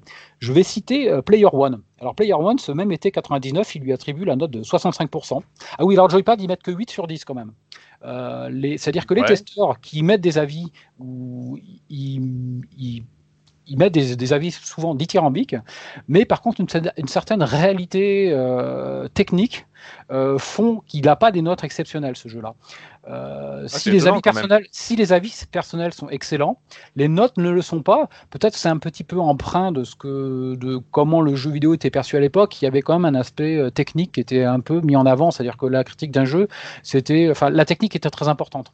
Donc, C'est-à-dire que tu. il était- que- je, te coupe, mais comme tu disais, il y avait la Dreamcast qui se profilait et, euh, Code Veronica, pardon, euh, qui se profilait. Et c'est vrai que de voir arriver Silent Hill sur une vieille Play en 99, c'est c'est pas super sexy.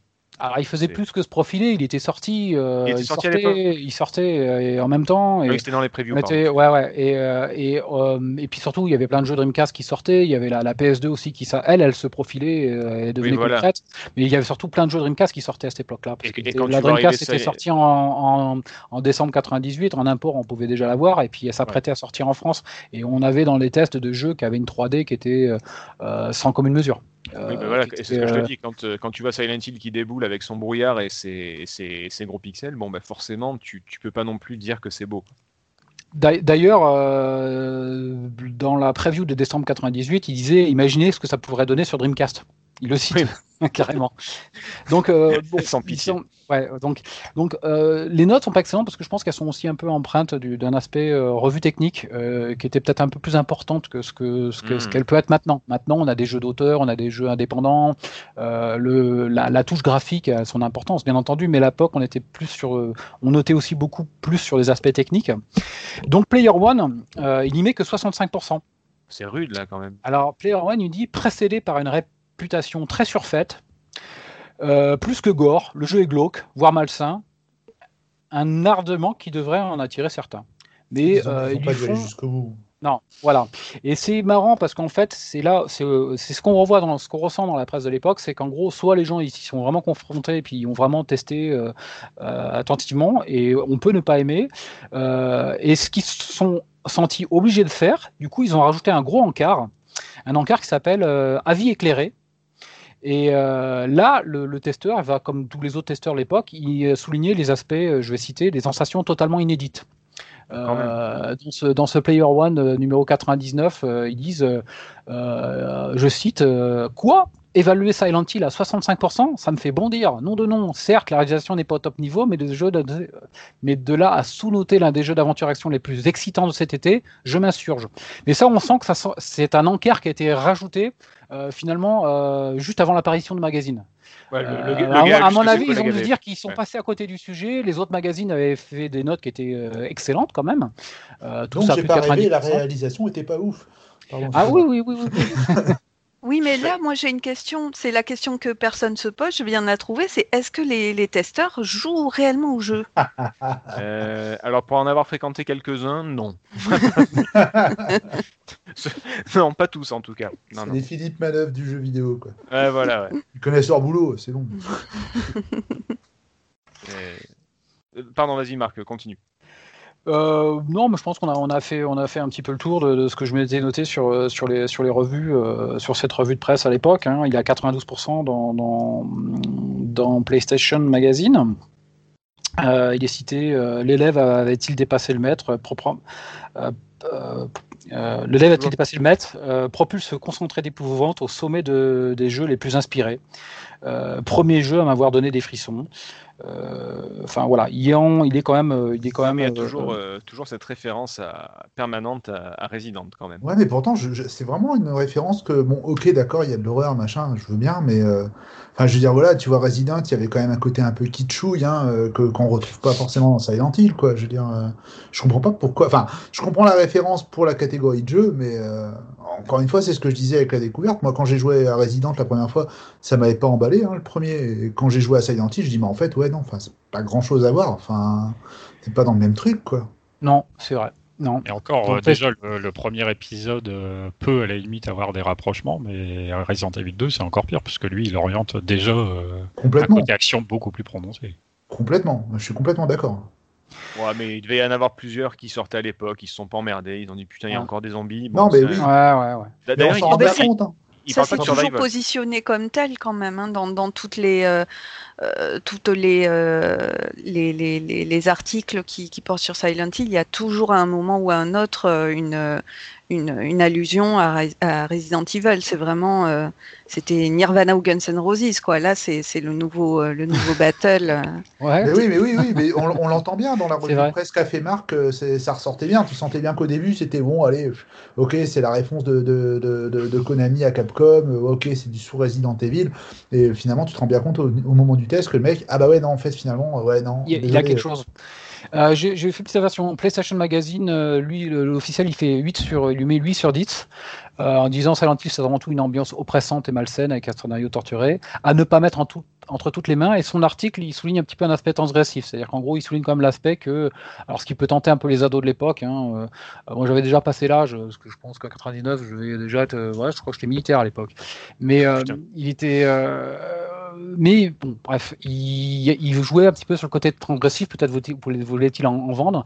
Et un petit tir que je mettrais à Console Max, euh, Console Max que, dont bon, j'aimais pas trop le magazine à l'époque, euh, qui finit son test par une question en fait. Enfin, le, le résumé c'est euh, comment un jeu truffé d'énigmes bancales au graphisme plutôt moyen parvient-il à dégager une ambiance aussi flippante avec 82%. Donc voilà pour pas- ces revues de presse qui sont quand même assez divergentes, et ce qui est pas faux, hein, ce qui est pas forcément faux, mais ça mériterait comme étant plutôt une entame d'article, c'est-à-dire qu'il pose la question d'emblée et puis après il, il se résume euh, sur l'intérêt à la fin plutôt que de finir par une question. Et, euh, mais j'aimais pas trop l'humour dans ce magazine pour l'avoir relu, je, je- je comprends mieux pourquoi aussi. Ah merde, c'était drôle. Putain, j'avais pas remarqué. Non, là Non, ça mais- l'était pas, mais euh, ils, fait- ils font des références un peu partout. Non, mais c'est vrai que c'est c'est marrant de voir que s'il sortait aujourd'hui en tant que jeu indé, il, il marquerait sûrement plus les esprits qu'à l'époque, en fait. ouais, ils disent, euh, pour pas avoir l'air trop crétin, racontez à vos potes que si vous êtes tout bleu, c'est que vous avez un rencard avec la schtroumpfette. Oh là là. Console Max, euh, Ah, dans son ah, test lol. de- de- Console Oh là là. Max euh, dans son test de Silent Hill. On leur pardonnera, euh, il y a prescription. Mais c'est amusant parce que tu, tu vois, tu, tu, plusieurs fois tu mentionnes en fait dans les articles qui disent, ils parlent d'un jeu à l'ambiance malsaine, tout ça. Quand tu vois que maintenant tu as une vraie catégorie de jeux, je parle des jeux d'aujourd'hui, hein, qui, qui misent énormément sur cette ambiance, euh, sur cette ambiance malsaine, comme euh, Final euh, Freddy's là, euh, ou, les, ou des jeux de ce type-là. Qui, qui Final Fantasy? Non. Non, non, non. euh, Five Nights at Freddy's. Five, Five Nights at Freddy's, voilà, merci. Et puis il y en a encore tout un tas d'autres euh, qui tournent vraiment autour de ça et que, que tu vois vraiment que ça, ça fait vraiment kiffer. Alors qu'à l'époque, bah voilà, c'était malsain, donc c'était forcément pas bien. Ouais, mais à l'époque, ils parlaient même pas de Survival Horror encore. hein. C'était des jeux d'aventure-action. Donc c'est c'est venu petit à petit. Le- donc mais globalement, ils passent pas à côté du sujet. Les avis qu'on s'est donnés, euh, on les retrouve déjà à l'époque. hein. Ils sont, ils passent pas. euh, c'est divergent, mais euh, c'était pour le- formulé déjà. Sauf pour le 65% quand même. Les gars, ils sont carrément passés. De player, de player Ouais. Euh, bah écoute, c'était ouais, pas mal mine de rien de voir que c'est un jeu qui a qui a pas tant marqué que ça finalement, alors qu'aujourd'hui c'est érigé comme une une référence. Alors parlons un petit peu plus du jeu justement. Euh, parlons du jeu en lui-même, parlons de son, je sais pas moi, de son univers, de son impact, de, pourquoi pas de ses suites, euh, ou, euh, je sais que PH a envie de, parler du film par exemple. Bah, qui veut qui veut commencer? Quelqu'un a envie de parler d'un point en particulier du jeu? Ou pas spécialement Oui, non, mais après, voilà, son univers est impitoyable. Et, euh, Non, non, euh, Non, excusez-moi, ouais, je suis pas- désolé, pardon, pardon, pardon. Hashtag non, euh, console max. Hashtag. Hashtag LOL non. comme dans console max. Euh, moi, Silent Hill, jusqu'au deux, enfin voilà, je, je vais enfoncer une porte ouverte parce que c'est un débat qui, voilà, qui, qui pullule sur sur Internet. Euh, les deux les deux premiers épisodes, oui. Euh, ce qu'il y a eu après, non. Et c'est dommage parce que je pense qu'il y avait quand même matière à, à avoir un univers tellement plus étendu. Je pense qu'on pouvait faire tellement de choses avec ça. J'ai été vra- vraiment très triste de, de, de voir que voilà la, la série avait pris des chemins sur lesquels je Ah, moi j'adhérais pas forcément. Mais je pense qu'on y reviendra euh, un ça, peu ça, après. ça, on va, ça, on va, voilà, on va en parler un petit peu plus, savoir si, euh, si Silent Hill c'est pas un petit peu mort. Bah, L'univers justement, euh, est-ce que déjà vous avez fait tous les Silent Hill ou juste le, le premier par exemple Bah Nico Moi j'en ai fait trois. Euh, j'ai fait le 1, le 2, le 3. Et après j'ai fait un peu, enfin voilà, je, je connais un peu les autres versions, euh, notamment les versions arcade, ça m'a fait rire encore. Mais on va en euh, parler de ça, oui, effectivement. Voilà, mais euh, ouais, non, non, j'ai j'ai fait les trois premiers. Après, j'ai arrêté parce que, voilà, comme je l'ai dit en plus tout à l'heure, c'était pas vraiment ma cam déjà à la base. Et euh, pff, voilà, après, après le 2, D'accord. j'ai lâché le truc. Ok. Euh, PH Ouais, bah, j'ai dit tout à l'heure, hein, moi j'ai fait le 1 et après un petit peu le 2 et après ça s'est arrêté là. et, euh, et Pity, enfin le Silent Hills, Et Pity, la, la ouais. démo euh, Oui, c'est quand, même- c'est quand même ça qui m'a fait vraiment découvrir euh, finalement ce jeu. Mais... dont on, on reparlera un petit peu plus tard sûrement. Et je pense que du coup, voilà, c'est un petit peu ça. Silent Hill. jeu, Là, on n'a pas les, je sais pas si on a les chiffres de vente euh, du jeu à l'époque, mais du coup, le jeu a quand même dû suffisamment bien marcher pour qu'il se décide à en faire une suite, et c'est devenu un Oui. truc, euh, une licence assez importante pour qu'il y ait eu autant de Silent Hill derrière. Oui, ça effectivement.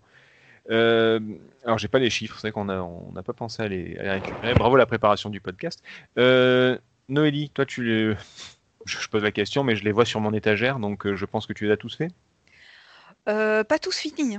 Pas tous finis, parce qu'il y a quand même des, des bonnes bouses. hein, euh, Non, non, je, je- autant Ah, j'ai aimé Silent Hill les premiers, autant justement je, je, je, je suis d'autant plus déçue de voir euh, qu'ils qu'ils- qu'ils arrivent pas, quoi, qu'ils qu'ils arrivent pas, ils ont perdu, euh, ils ont perdu le, le, le, le- talent, il, ça marche plus, ça marche Ah, plus du Alors tout. vous savez quoi On va mélanger le, vu, vu qu'on est en train d'en parler, on va mélanger la description du jeu en lui-même et euh, la question. euh, alors normalement c'est la question que personne ne se pose. On essaie d'être un petit peu originaux. Là on n'a pas réussi parce que la question que tout le monde se pose, c'est est-ce que Silent Hill n'est pas un peu mort et voire même le survival. Donc on, va mélanger les deux, pa- euh, partager effectivement vos avis sur Silent Hill et sur les suites que ça a pu donner. Euh, pourquoi est-ce que vous n'avez pas aimé les suites? Qu'est-ce qui euh, allait pas? Euh, je sais que par exemple le, le 4 a fait beaucoup de polémiques parce qu'ils ont carrément changé la façon de jouer. Euh, Ils ont carrément changé le gameplay avec de la vue à la première personne, avec un hub ou dans, une, une pièce dans laquelle il, il fallait revenir en permanence. The Room. Euh, euh, oui, ouais, The Room. Euh, je sais qu'ils ont aussi. euh, Qu'est-ce qu'ils ont fait par exemple il y, a le, il y en a un qui a plutôt bien marché, c'est le, celui sur Wii, euh, qui est un remake du 1, enfin une, le 1 revisité, comment est-ce qu'il s'appelle? Ah ouais. Shattered Memories, non c'est pas Shatter- ça voilà, merci. Shattered Memories. Euh, Il y en a qui ont moins plu. Bah, moi, je, alors, alors, je vais un petit peu énerver euh, PH parce que je sais qu'il aime beaucoup la licence, mais pour moi, euh, Silent Hill, c'est un petit peu comme Sonic, c'est-à-dire qu'il y a deux épisodes qui ont vraiment euh, construit la légende.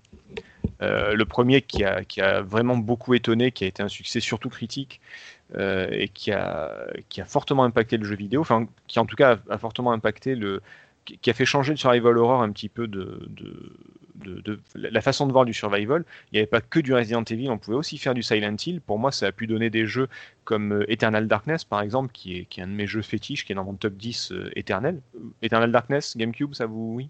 Ouais. Ok. Mm. Euh, là, c'est beaucoup plus du Lovecraft, c'est un euh, troisième type de, de survival horror pour moi. Après, il y a eu le 2, euh, qui, euh, qui est pour beaucoup le Silent Hill, le, le zénith de, de la série. Et c'est vrai que par la suite, euh, pff, je, je sais plus auquel j'ai joué, j'ai dû jouer à un ou deux. Là, c'était le Downpour et le. Et Ah. le... Ouais, j'ai entendu un cri d'horreur là. Et le Homecoming ou un truc comme ça. Et Ouais. pff, ouais, non, ça m'a. Déjà, le 3 et le 4 m'avaient pas beaucoup. je les ai testés à l'époque vite fait, mais j'ai vite laissé tomber. Euh, j'ai regardé un petit peu des, let's play, voir un peu à quoi ça ressemblait. Je pense que j'ai bien fait de laisser tomber, ça m'a pas du tout euh, plu.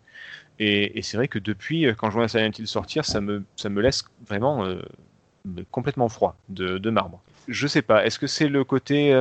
Il y, a un truc que, que je dis souvent, c'est que de, grâce aux contraintes techniques, il y a beaucoup de très bonnes idées qui ont pu voir le jour. Ben, comme d'habitude, hein, les mêmes exemples, Metal Gear, le design de Mario, etc. etc. Euh, là, c'est un peu pareil pour Silent Hill, le côté euh, on n'arrive pas à voir loin, donc on va mettre un brouillard et de l'obscurité. Euh, ce genre de truc, comme dans Resident Evil, on a, a un perso qui est très peu maniable parce qu'on ne sait pas encore se déplacer en 3D, la maniabilité tank, bah, du coup ça donne l'impression d'avoir un personnage un peu plus vulnérable. Maintenant, le fait qu'il y ait de la technique de partout et qu'on puisse tout faire n'importe comment, bah, du coup les jeux sont beaucoup moins impressionnants, j'ai l'impression. Et ils tournent aux jeux d'action, notamment. Ouais, enfin, tu vois, justement, je pense que c'est un des reproches que j'ai fait au troisième épisode, tu vois, c'est que euh, on, tournait plus vers l'action. Et euh, on avait, euh, en fait, tout était compensé parce que tu avais plus d'ennemis. Et justement, ce que je reprochais beaucoup au 3, c'est que ils ont beaucoup assombri le jeu. C'est-à-dire qu'en gros, là, ils avaient plus l'excuse de dire voilà, on n'a pas de champ de profondeur, on va mettre un, on va mettre un brouillard et tout. euh, mais comme ils savaient que ça fonctionnait bien, ils l'ont quand même conservé dans ce troisième épisode et je le trouve hyper sombre. Et euh, pour- sans aucune raison valable hein, en plus. Et euh, bah voilà, t'es ok, tu veux plus d'ennemis, bouge pas, gars, tu vas avoir plus d'ennemis. Et j'avais plus l'impression de jouer à un jeu d'action, j'avais moins cette trouille, ce côté anxiogène que je pourrais retrouver dans les deux premiers. De toute façon, des fois, t'avais même pas le temps. Tu, même pour t'enfuir, c'était compliqué, quoi. Tellement euh, t'en avais, ça fusait dans tous les côtés. Et euh, ouais, j'avoue que j'ai eu un peu plus de mal avec ça. Maintenant, je suis d'accord avec toi. Effectivement, maintenant, euh, on a ce côté. maintenant, on arrive à, à peu près tout faire. Et je pense aussi que euh, l'air de rien, que ce soit au cinéma ou dans les jeux vidéo, on a tellement l'habitude de voir des choses de plus en plus photoréalistes, et même l'horreur, on a, on l'habitude de la côtoyer de façon plus flagrante.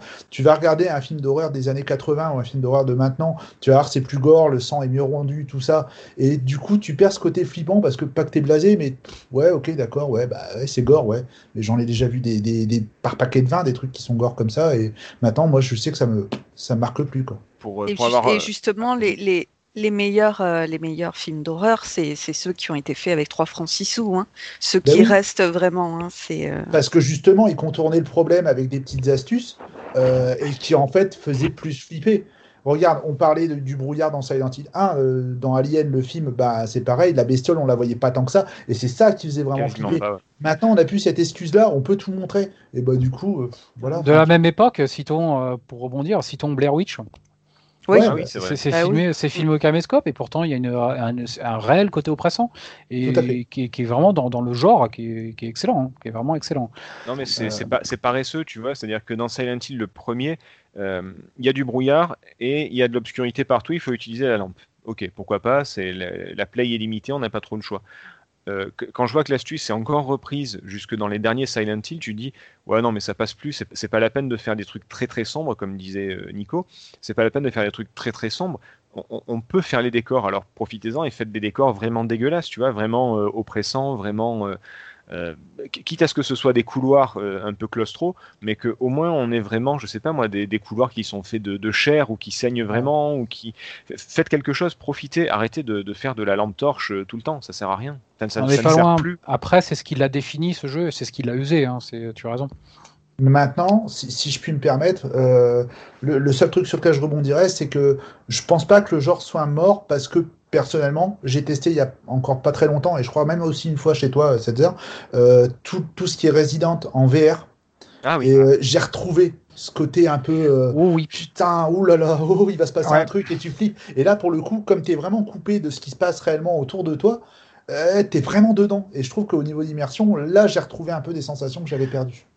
Ouais, et pourtant c'est marrant, maintenant je, maintenant je suis moins client moi, de, de flipper sur un film, euh, peut-être euh, en vieillissant, mais, mais c'est vrai que le Resident Evil 7 en VR, euh, on est aux aguets, on est constamment Ouais. aux aguets, et, et c'est vraiment impressionnant. C'est dommage qu'il y a toujours un peu de sickness, alors que je suis pas. et, tu vois, j'ai plus retrouvé ce côté aux aguets qu'on avait dans Silent Hill et pas vraiment dans Resident. Tu vois, j'ai retrouvé un peu ce côté Ouais. putain, ouais, il va se passer un truc. Je, je sais qu'il y a un truc, je, je, je vois pas aussi. Tu regardes à gauche, à droite, tu trouves pas le truc. Ouais, j'ai retrouvé ça et c'était plus proche de Silent Hill que de Resident, je trouvais. et euh, On peut, on peut raconter une petite anecdote. euh, on a beaucoup ri en fait. On s'était retrouvé à une, à une petite soirée où il y avait, euh, il y avait une, la, la, la, la Play qui tournait avec donc la VR et euh, Resident Evil 7. Et il y avait une, une jeune fille qui a dit oh ben moi je veux essayer. Et alors elle avait peur et on comprenait pas pourquoi elle ne rentrait pas dans la maison. Puis on lui dit on rentre et elle disait non je veux pas. non, et en fait elle restait dans la maison. Et elle dit, non non non non je ne rentrerai pas. non, en fait elle refusait de jouer parce que c'est c'est vraiment flippant. Ouais. c'est cette soirée-là où je l'ai essayé chez toi, je crois. Euh, Non. non, Non, c'était chez, c'était chez, c'était une soirée avec les RGB, il me semble. Ouais, voilà, ouais, c'est ça. T'avais un autre jeu aussi sur, euh, sur Play, euh, j'arrive jamais à me souvenir le nom, un rail shooter euh, avec Oh, là. Mon. Dieu. Euh, Ouais. Non, non, non, non. un- Euh, C'est pas Euh, Until Bleu- Dawn. euh, Rush, Rush- Rush Blood, euh, Rush Rush Blood. Blood. Ouais, Ah Rush Et ouais. bah, c'est pareil, là, là pour le coup, ça, ça use vraiment du système avec les lampes sur les pistolets, tout ça, mais le fait que ce soit en VR, j'ai trouvé que. Oui, ça c'est. Ouais, ça, ça peut relancer le truc. Mais maintenant j'ai une question. Euh, alors moi j'ai pas fait Resident Evil 7. Euh, qui l'a fait? Noélie, je sais Oui. que oui. Un petit peu, Je moi l'ai j'ai testé, euh, j'ai pas été très loin. Marc, PH. Je l'ai Ouais. fait. Oui, je l'ai fini avec euh, Alan. Ouais, bah D'accord. Qu'on embrasse au passage. Ouais. Il, il sait qu'on l'aime.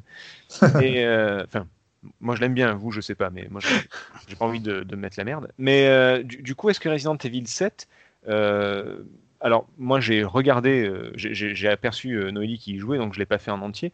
Mais je trouve que la maison, elle, elle est pas spécialement sombre. Il y a des passages sombres, mais il y a aussi des passages assez euh, classiques et éclairés. Et elle peut être assez flippante euh, sans forcément être plongée dans le noir ou dans le brouillard. Oui, je pense que- là, clairement, la, la VR, elle joue euh, quand même énormément, à mon avis. Le- le- la première personne, la VR pour Resident Evil 7, parce que. même, elle même- était- même sans VR, hein, No- Noélie n'a pas joué en VR. hein, donc D'accord. Mais le, le début du jeu, voilà, il est peut-être un peu plus aussi oppressant parce que euh, le- je sais plus comment il s'appelle, le membre de la famille, il est en train aussi un petit peu comme le Némésis avant de te chercher en permanence. Donc à chaque fois que tu bouges, euh, tu es un petit peu euh, euh, tendu parce que en plus t'es pas forcément très équipé au début pour euh, pour te battre. Et puis de toute façon, je pense que tu peux pas affronter euh, le gars en question. Euh, au fil du jeu, après, on commence peut-être à retomber dans quelques travers. Et si moi j'étais plutôt euh, vraiment stressé forcément sur les premières heures de jeu, moins sur la suite, même s'il y a des trucs assez effrayants qui fonctionnent assez bien aussi. Mais l'habitude du jeu, puis au fur et à mesure, tu commences à être mieux équipé pour pouvoir affronter les ennemis. Ça perd un petit peu de son côté horreur. Mais en tout cas, j'étais d'accord avec du coup ce que Nico disait juste avant, en disant voilà aujourd'hui pour le survival en général, je pense que la VR remet un petit peu de jeu d'horreur en avant. Et pour ce genre, c'est bénéfique. La VR et sa réalisation, parce qu'ils ont fait une rupture avec euh, ce qu'étaient devenus les Resident Evil. Euh, depuis euh, allez, le 4, 5, 6, on était sur du jeu, enfin, c'était devenu quasiment de l'action. quoi. Enfin, le 4 est un monument, mais le 5, 6, ça devenait une espèce de promenade, euh, un shot them up à zombie, euh, pour, pour Mhm. euh, reprendre Ouais. ce qui a déjà été cité Ah déjà oui, à l'époque. C'était pas du tout intéressant. Euh, et justement, ils ont fait une rupture en, en passant du côté euh, de ce côté-là. Et euh, dans la réalisation, ils sont, ils ont complètement, euh, ils ont pris un virage 180 euh, pour euh, pour Resident Evil 7. Ils sont revenus un petit peu aux sources du, aux sources de l'horreur. euh, C'est ce que ce que j'avais ils y sont demandé à- parvenus. Ils y sont parvenus. C'est en ça que peut-être que le genre est pas totalement mort. C'est que euh, Evil 7 montre qu'ils y sont, euh, qu'ils y sont parvenus avec succès, même s'il est déjà un peu ancien. hein. D'accord, bah, c'est que vois, en plus, euh, Resident Evil, euh, là, je veux dire, on voit aujourd'hui euh, le regain d'intérêt de la licence. Mhm. Enfin, il n'est jamais vraiment tombé, en tout cas pour Resident Evil. Euh, on voit qu'ils vont refaire des séries, des films, des nouveaux jeux, etc. Enfin, Resident Evil, c'est au niveau commercial, ils sont à fond. Et donc, on imagine bien que Tiens, si d'ailleurs, le locomotive comme ça, il va y avoir d'autres projets autour qui vont tenter Mais leur chance également. La, la- la D'ailleurs, question que je citons voulais le juste film, poser. citons le Ah, pardon, film vas-y, Silent Hill. Citons le, le film Silent Hill qui, euh, alors sans être un chef-d'œuvre, est certainement euh, en- Moi, j'ai beaucoup est, aimé. est cité comme une Ah des, des meilleures adaptations de jeux vidéo qui soit. Ils ont très très bien retranscrit l'univers. Euh, avec, avec Mortal Kombat, quand même. Non mais ouais, dans des genres différents, euh, oui, oui, parce que Silent Hill, à la limite, le, le- je pense, le plus gros reproche qu'on fait à l'adaptation ciné, c'est d'être, enfin, c'est plus un film fantastique. Ça fait, il fait pas vraiment peur, il est pas aussi sombre que le jeu, aussi dé- dégueulasse, euh, mais il est très respectueux de l'œuvre d'origine, de son scénario, de sa mise en scène, de ses, euh, de tout ce qui s'y passe et tout. De toute façon, Christophe Gans, euh, qui a réalisé le film, lui-même était donc un grand fan, du moins des débuts de la licence, je sais pas pour la suite, et c'est lui-même qui a envoyé une vidéo à Konami pour leur dire euh, j'ai envie d'adapter votre euh, licence et voilà comment je ferai, et c'est comme c'est parti comme ça. hein. Ouais, on pourra en reparler de, du film. hein. Silent Hill, moi, j'ai j'ai pas, Ah, t'as pas du aimé tout. du- Ah non, non, non. C'est la fin, c'était ridicule. Enfin... Mais après, j'ai plus de mal avec Christophe Alors- euh, Alors, c'est- pas ça, c'est qu'il faut pas oublier que ça reprend pas l'histoire de Silent Hill le premier, c'est que ça mélange les histoires de plusieurs Silent Hill. Donc, du coup, Ouais, ouais, non, mais. euh, ouais, c'est- mais- plus l'univers et le, et, le, et le délire de, de Silent Hill, on va dire, que que- que- qu'une adaptation fidèle. Voilà, c'est. Je, encore une fois, voilà, je, je pense après que je, je, suis peut-être pas forcément, euh, comment dire, j'ai pas forcément assez de recul, peut-être parce que je trouve que Christophe Gans, euh, c'est très surfait. Enfin, on, en fait un réalisateur, euh, ah, il est trop bien, machin. Quand tu regardes bien ce qu'il fait, euh, pff, voilà. Enfin, je suis désolé, hein, mais la scène de fin de Silent Hill, elle est ridicule, quoi. Je, je- D'accord. voilà. C'est Je- lui qui a fait La colline à des yeux, non? Le remake? Non, Non, non, c'est, non, non, euh, c'est pas lui. Lui, il a fait. euh, Ah, il a Aja, fait- oui, Le pacte des loups et Et, Freeman euh, aussi, Crying Freeman, ouais. et La Belle et la Bête avec. euh, Oh là là, ouais, avec. Ah, je l'ai pas vu, et, euh, ouais, non, mais enfin. Ouais, c'est Le, truc, c'est que c'est, je pense pas qu'il sache pas réaliser, mais c'est juste que, enfin, la, la- enfin, vous êtes d'accord avec moi, la scène de fin du film Silent Hill, elle est ridicule, avec la vieille et tout. Enfin, c'est, wow. Non, Ouais, il y a deux trois trucs un petit peu limite de souvenirs voilà avec vaguement du enfin il y a une vaguement du viol tout ça je sais plus c'est un peu Oui, dégueu mais un peu Ouais. Bof mais surtout aussi le fait qu'il y ait beaucoup beaucoup d'explications peut-être en peu de temps Oh, puis l'actrice principale, elle était pas top non plus. Enfin, Oh ouais, non, moi, j'ai- Ouais, franchement ça Bah, le truc, c'est que la, la scène de fin de Silent Hill dans le jeu vidéo, elle est quand même. euh, elle, est, Alors- elle est too much, too much quand même. Ouais, Donc, ouais. effectivement, le film. euh, Alors, juste avant de, par- avant de partir là-dessus, parce que voilà, je voudrais qu'on parle un peu de, de- comment dire, des références et du délire de Silent Hill, parce que c'est très particulier. Je, je voulais juste euh, clôturer le, le truc avec les, le- les suites et l'horreur. Est-ce que, est-ce que, hum, est-ce que le Resident Evil 7, par rapport au premier Silent Hill, vous vous y retrouvez un petit peu? Est-ce que vous retrouvez un peu cette, ce côté malsain ou alors est-ce que c'est vraiment du Resident Evil pur, le, le 7 Je vous dis, je l'ai pas fait, hein, donc euh, j'ai juste vu le début. Malsain, non. Non? Je dirais pas malsain. Ouais. PH, Noéline? Oui, moi aussi, je, je, je trouve pas ça malsain. Pour moi, c'est du Resident Evil. Ouais, du bon du- Resident Evil, mais c'est pas du, du C'est Silent pas du Silent Hill. pas- ouais.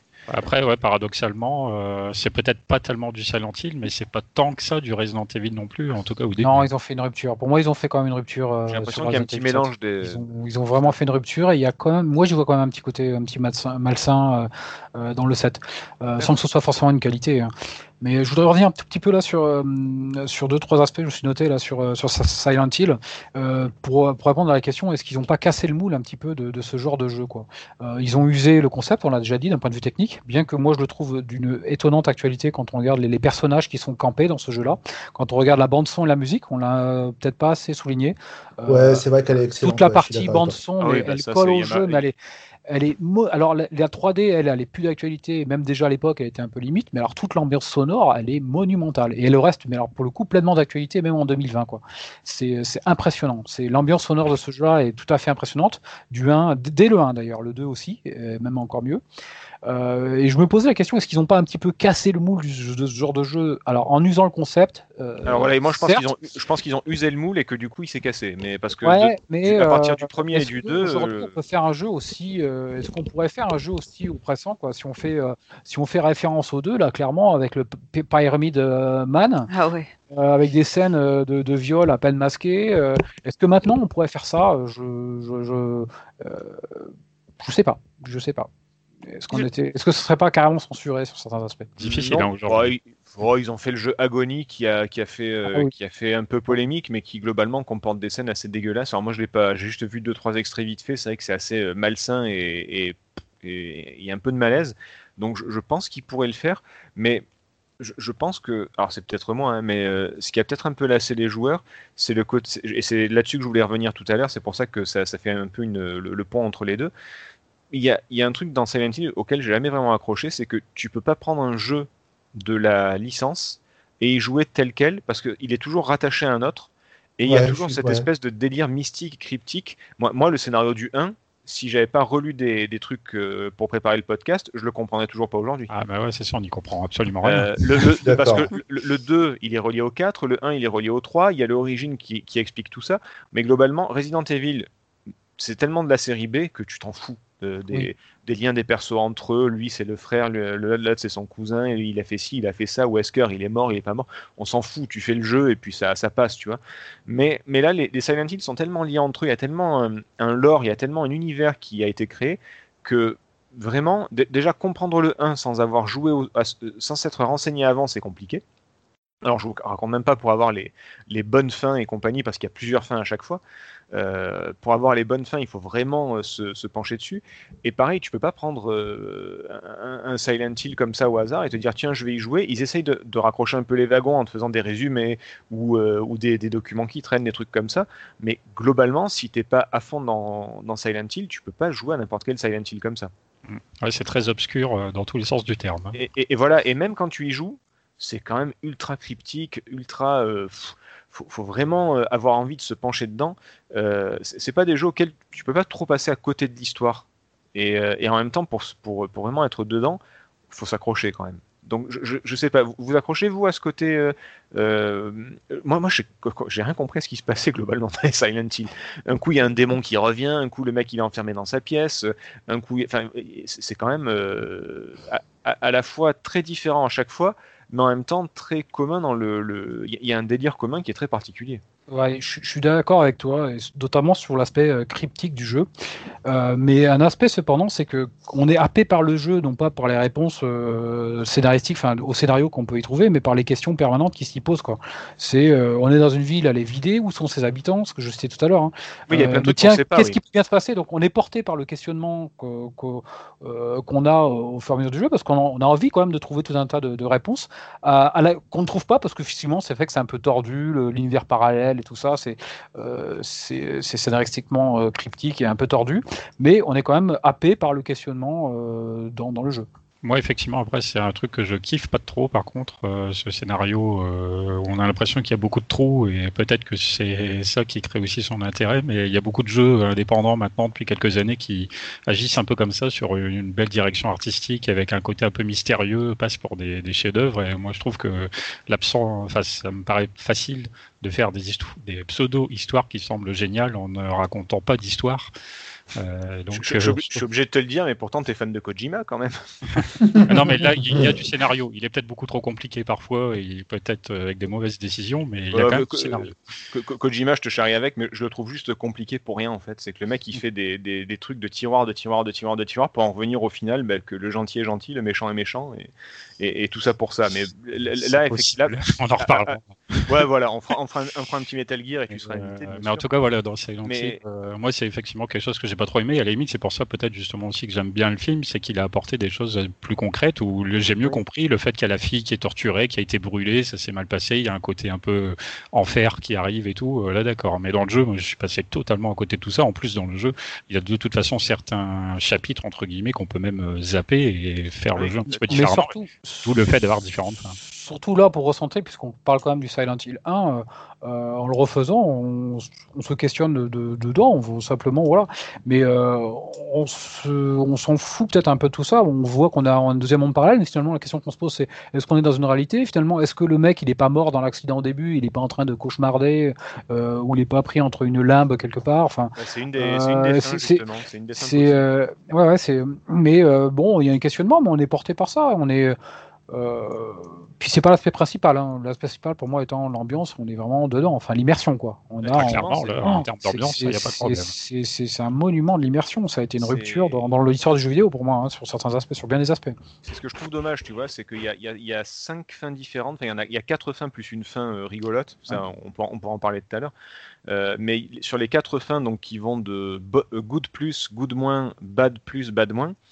Le vous aurez reconnu mon accent de Chicago, le fameux. Mais euh, donc du coup, il y, a quatre fins différentes et, euh, et, elles sont fonction de, de, ce que tu fais dans le jeu. Comme disait PH, euh, il y a des trucs que tu peux complètement zapper. Il y a la, fin moins qui est justement, c'est le genre tout ça n'était qu'un rêve.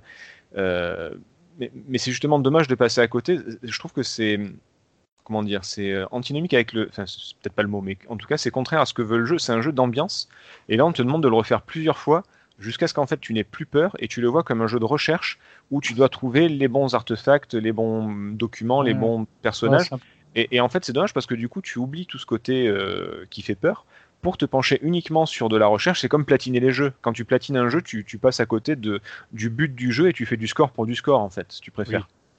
Et, je suis d'accord, c'est son défaut ça. Et, et c'est un petit peu dommage que l'histoire soit pas immédiatement accessible d'entrée dès le premier run et après, si tu veux vraiment la creuser, tu peux le faire. Mais là, si tu veux la vraie bonne fin, bah, tu es obligé de faire le jeu plusieurs fois et de plus avoir peur du jeu, en fait. Je suis d'accord. Ouais. C'est un peu paradoxal, un... surtout comme on disait, oui, effectivement, voilà. il y a une vraie euh, qualité de mise en scène. La, la, gestion de la caméra est quand même euh, pas trop mal faite dans ce jeu. Elle n'est pas toujours derrière le personnage. Parfois, elle est, elle est fixe et elle suit euh, nos mouvements, mais sans se déplacer, juste en tournant sur un axe. Donc il y a une vraie gestion de mise en scène, il y a un vrai travail musical avec euh, des musiques euh, souvent pas très mélodieuses et tout, qui du coup mettent bien le stress comme il faut. Donc c'est assez paradoxal. Moi, en tout cas, pour le, à l'époque, moi, j'ai, je suis terminé avec la fin euh, bad moins, comme tu dis, la pire. Ouais, comme tout le monde, sûrement. Euh, ouais, sûrement. J'ai mis 6 euh, heures, un peu plus de 6 heures pour terminer le jeu, et tout ça pour avoir la fin la plus pourrie. ouais, voilà, et t'es obligé d'y retourner pour refaire le jeu, pour euh, tout comprendre, et encore, il faut, euh, il faut qu'il y ait, alors pour, il n'y a, a, plus de spoil là, 30 ans après, mais voilà, pour avoir la bonne fin, il faut que la, la flic, elle s'appelle Sibyl, Sibyl. Ouais. Voilà, il faut que Sibyl elle soit vivante et il faut que Hoffman, le gars qui n'a rien à foutre dans le jeu, soit vivant aussi. Euh, et, et, rien que lui, c'est une mini quête annexe à côté. Non, c'est qui te donne le, le, liquide rouge ouais, mais pour, pour faire ça, fuir le démon. Ouais, mais pour ça, il faut le sauver. Et pour le sauver, il faut faire une sous-quête qui parle du trafic de drogue dans la ville. Enfin, c'est tout un bordel. Euh, et, et, vraiment, pour, pour te pencher là-dessus, il faut vraiment et faire moi, le jeu. Ça, quand j'ai vu comment faire les, les, différentes fins, euh, d'un seul coup, j'ai découvert qu'il y avait une espèce de, comme tu dis, de sous-quête avec euh, ce docteur. Et je me suis dit, je suis passé complètement à côté. Euh, le... c'est super dommage. Mais alors, peut-être que c'est pour ça aussi qu'il y a eu la, fin euh, rigolote, la fin, la fin gag. Euh, quand vous finissez le jeu une première fois, vous avez un artefact qui est une, euh, je sais plus ce que c'est, c'est une pierre bleue. Enfin, je, je sais plus exactement. Que vous pouvez utiliser à différents endroits du jeu. Et si vous l'utilisez à la fin, sur le, phare, je crois, si vous l'utilisez à la fin, ben, en fait, vous avez une fin complètement délirante où en fait, il y a une, il y a des extraterrestres qui viennent sur Terre, qui mettent un coup de blaster à, à Harry Mason et qui l'embarquent dans leur soucoupe et puis ils se barrent, quoi avec, euh, avec un générique à la Star Wars, euh, comme l'intro de Star Wars, avec les noms qui défilent vers l'infini. Et, euh, et ils ont conservé ce, ce côté un peu gag. Alors, est-ce que c'est pas aussi. alors, je, je sais que les. les- alors, je sais plus lequel, je crois que c'était le directeur qui était très influencé, euh, le directeur du jeu qui était très influencé par tout ce qui était euh, UFO, euh, extraterrestre et Tout compagnie. à fait. ouais. Mm. Et, et il a voulu absolument placer ce genre de truc. Mais alors, quelque part, c'est bien parce qu'il y a un côté un peu. euh, ça décrispe un petit peu le, le jeu. Mais, euh, là aussi, c'est dommage. Quoi. Je trouve que ce système de fin et de, et de refaites-le jusqu'à ce que vous ayez usé le jeu, bah, c'est c'est un petit peu dommage. Quoi. Là, je suis Bah, pas fan non plus. Je- Ben moi, Oui. je le, je le vois pas comme ça. Moi, en fait, je vois plus, euh, euh, ben ouais, faites-le et vous allez avoir une fin. qui- Enfin, vos, vos actions vont avoir euh, une, une influence sur la fin que vous aurez. Je, moi, je- je- je- j'ai un peu honte, mais je me souviens plus du tout quelle fin j'ai eue. Mais, mais j'ai pas eu. Enfin, je, je me suis dit peut-être que je le referai un jour, mais je me suis pas dit tiens, je vais le refaire pour voir l'autre fin. Pour moi, c'est plus, ben, tu as, tu as la fin que tu euh, qui, qui Oui, mais- correspond à ton à ton chemin en fait au chemin que tu as choisi et euh, pas Ouais, mais je- forcément euh, je pense que- revoir. Je pense que dès le premier run, il n'y en a pas beaucoup qui ont eu la bonne fin quand même. Je sais pas, mais je peux comprendre ouais, que la fin est un peu fonction du niveau d'implication que tu as bien voulu donner à l'aventure. C'est vrai qu'il y a un petit peu de ça quand même. Ah, mais il faut faire le jeu à fond, quoi, vraiment à fond. Et comme je te dis, du coup, tu perds un peu le côté euh, euh, survie, urgence, il faut que je trouve ma fille. Si, si tu as le temps de démanteler un trafic de drogue, tu as le temps de sauver ta fille, tu vois. c'est- Ben voilà. C'est ce côté un petit peu dommage que que- il y a l'immédiateté de Resident Evil où tu t'en fous, t'as un scénario et tu le prends. Et, euh, et on revient à ce côté Silent Hill où il faut vraiment s'impliquer à fond dans, dans chaque jeu et dans tous les jeux aussi pour vraiment saisir euh, tout ce qui se passe, quoi. Après, Parce voilà, que- faut se dire aussi à l'époque, les jeux, euh, enfin Silent Hill, voilà, on met 5, 6, 8 heures pour le finir. C'est pas forcément ultra long. euh, Les Ouais. fins sont là aussi pour te pousser à jouer et rejouer au jeu et avoir un peu un retour sur investissement. Et alors, si tu joues comme moi vers la fin, tu mets, euh, tu mets 3 heures, hein, parce que je, je, je vous assure, très très vite. Mais bon, c'est pas le, le sujet. Euh, non, bah écoutez, est-ce que vous voulez rajouter quelque chose? Là, c'est Euh, bon. Moi, moi, je voulais vraiment dire que, que ce, qui est, ce qui est passionnant, c'est de voir toutes les, toutes les, les, les- eggs, c'est comme ça que ça s'appelle, les eggs, les, les, les références, Easter les, Easter, eggs. egg. Et euh, il y en a vraiment partout. Il y a plein de. enfin, moi, je trouve qu'il y a vraiment eu un génie dans cette, euh, dans ce jeu. Un, un- un- un- le, le fait, alors moi, c'est vraiment ça, mais qui m'a, qui m'a vraiment angoissé, c'est cette radio là, qui ils, ils te font prendre une radio et euh, qui grésille quand il y a un monstre qui arrive. C'est, Ah, c'est, euh, c'est un coup de idée, génie parce que vraiment, c'est hyper angoissant et. euh, et Bah, quand tu arrives aux ouais. abords de cette ville où il y a où, tu as tout un gouffre qui, en, qui entoure la ville, Mm. là aussi, c'est il y, a- il y a vraiment du génie là-dedans. Et, euh, et ouais, pour conclure, moi, je, enfin, pour conclure mon propos, moi, je dirais qu'il n'y a pas Silent Hill est mort, mais il y a quand même euh, un jeu qui, pour moi, a, pris la suite, c'est Rule of Rose. Voilà. Pour moi, il y a vraiment ce jeu qui est dans la continuité. euh, C'est le seul, le seul Survival Horror où j'ai retrouvé le même, la même angoisse, la même ambiance hyper pesante, hyper poisseuse que- qu'il y avait dans Silent Hill. D'accord. Donc, donc, donc moi je note, je ne jouerai jamais à Roll of Rose. Euh, alors déjà, pour y jouer, si tu veux l'original, il va falloir s'accrocher parce que c'est euh, 150 balles à peu près. Euh, il est sur Play 2, il est très très coté. C'est un jeu qui avait fait polémique à l'époque parce que dedans il y avait une apologie. euh, euh, Mm. C'était quoi Du viol sur des petites filles, machin, Oui, des voilà, conneries, ouais. pas possible. Quoi, des... C'est politique à la con qui voulait. Et Famille de France, on les, on les salue bien sûr. Ah, Euh, nos potes. Euh, mais c'est- c'est c'est- c'est pas un mauvais, c'est un, c'est un bon jeu. Après, effectivement, il a ce côté absolument euh, glauque. Mais, euh, mais c'est vrai qu'après, il y a très peu de jeux qui ont fait comme Silent Hill. Ça, on peut, on peut le souligner. La plupart ont essayé, mais c'est, c'était pas du Resident Evil non plus. Ils ont essayé de faire d'autres trucs, mais est-ce que vous avez des, ben, c'est ce que disait un petit peu Marc tout à l'heure. Est-ce que vous avez des exemples de jeux comme Silent Hill? Il y en a pas beaucoup finalement. Project Zero qui est très très bien. Ouais, mais là, c'est des fantômes, euh, c'est. Ah oui, mais il y a, ça, ça fout les miquettes quand même. Hein. Ah oui, non, mais ça- Puis euh, là, tu Oui. vois les fantômes, faut les prendre en photo. Toi, là, tu as envie de te carapater. Et mais pourquoi je dois les prendre en photo? Oui, d'accord, mais je, je suis d'accord que le principe du jeu est super con, ça, ça d'accord. Mais, euh, mais, c'est pas comme Silent Hill sur- c'est. Ouais, sur Oui. Forbidden Siren, moi, j'avais un peu de.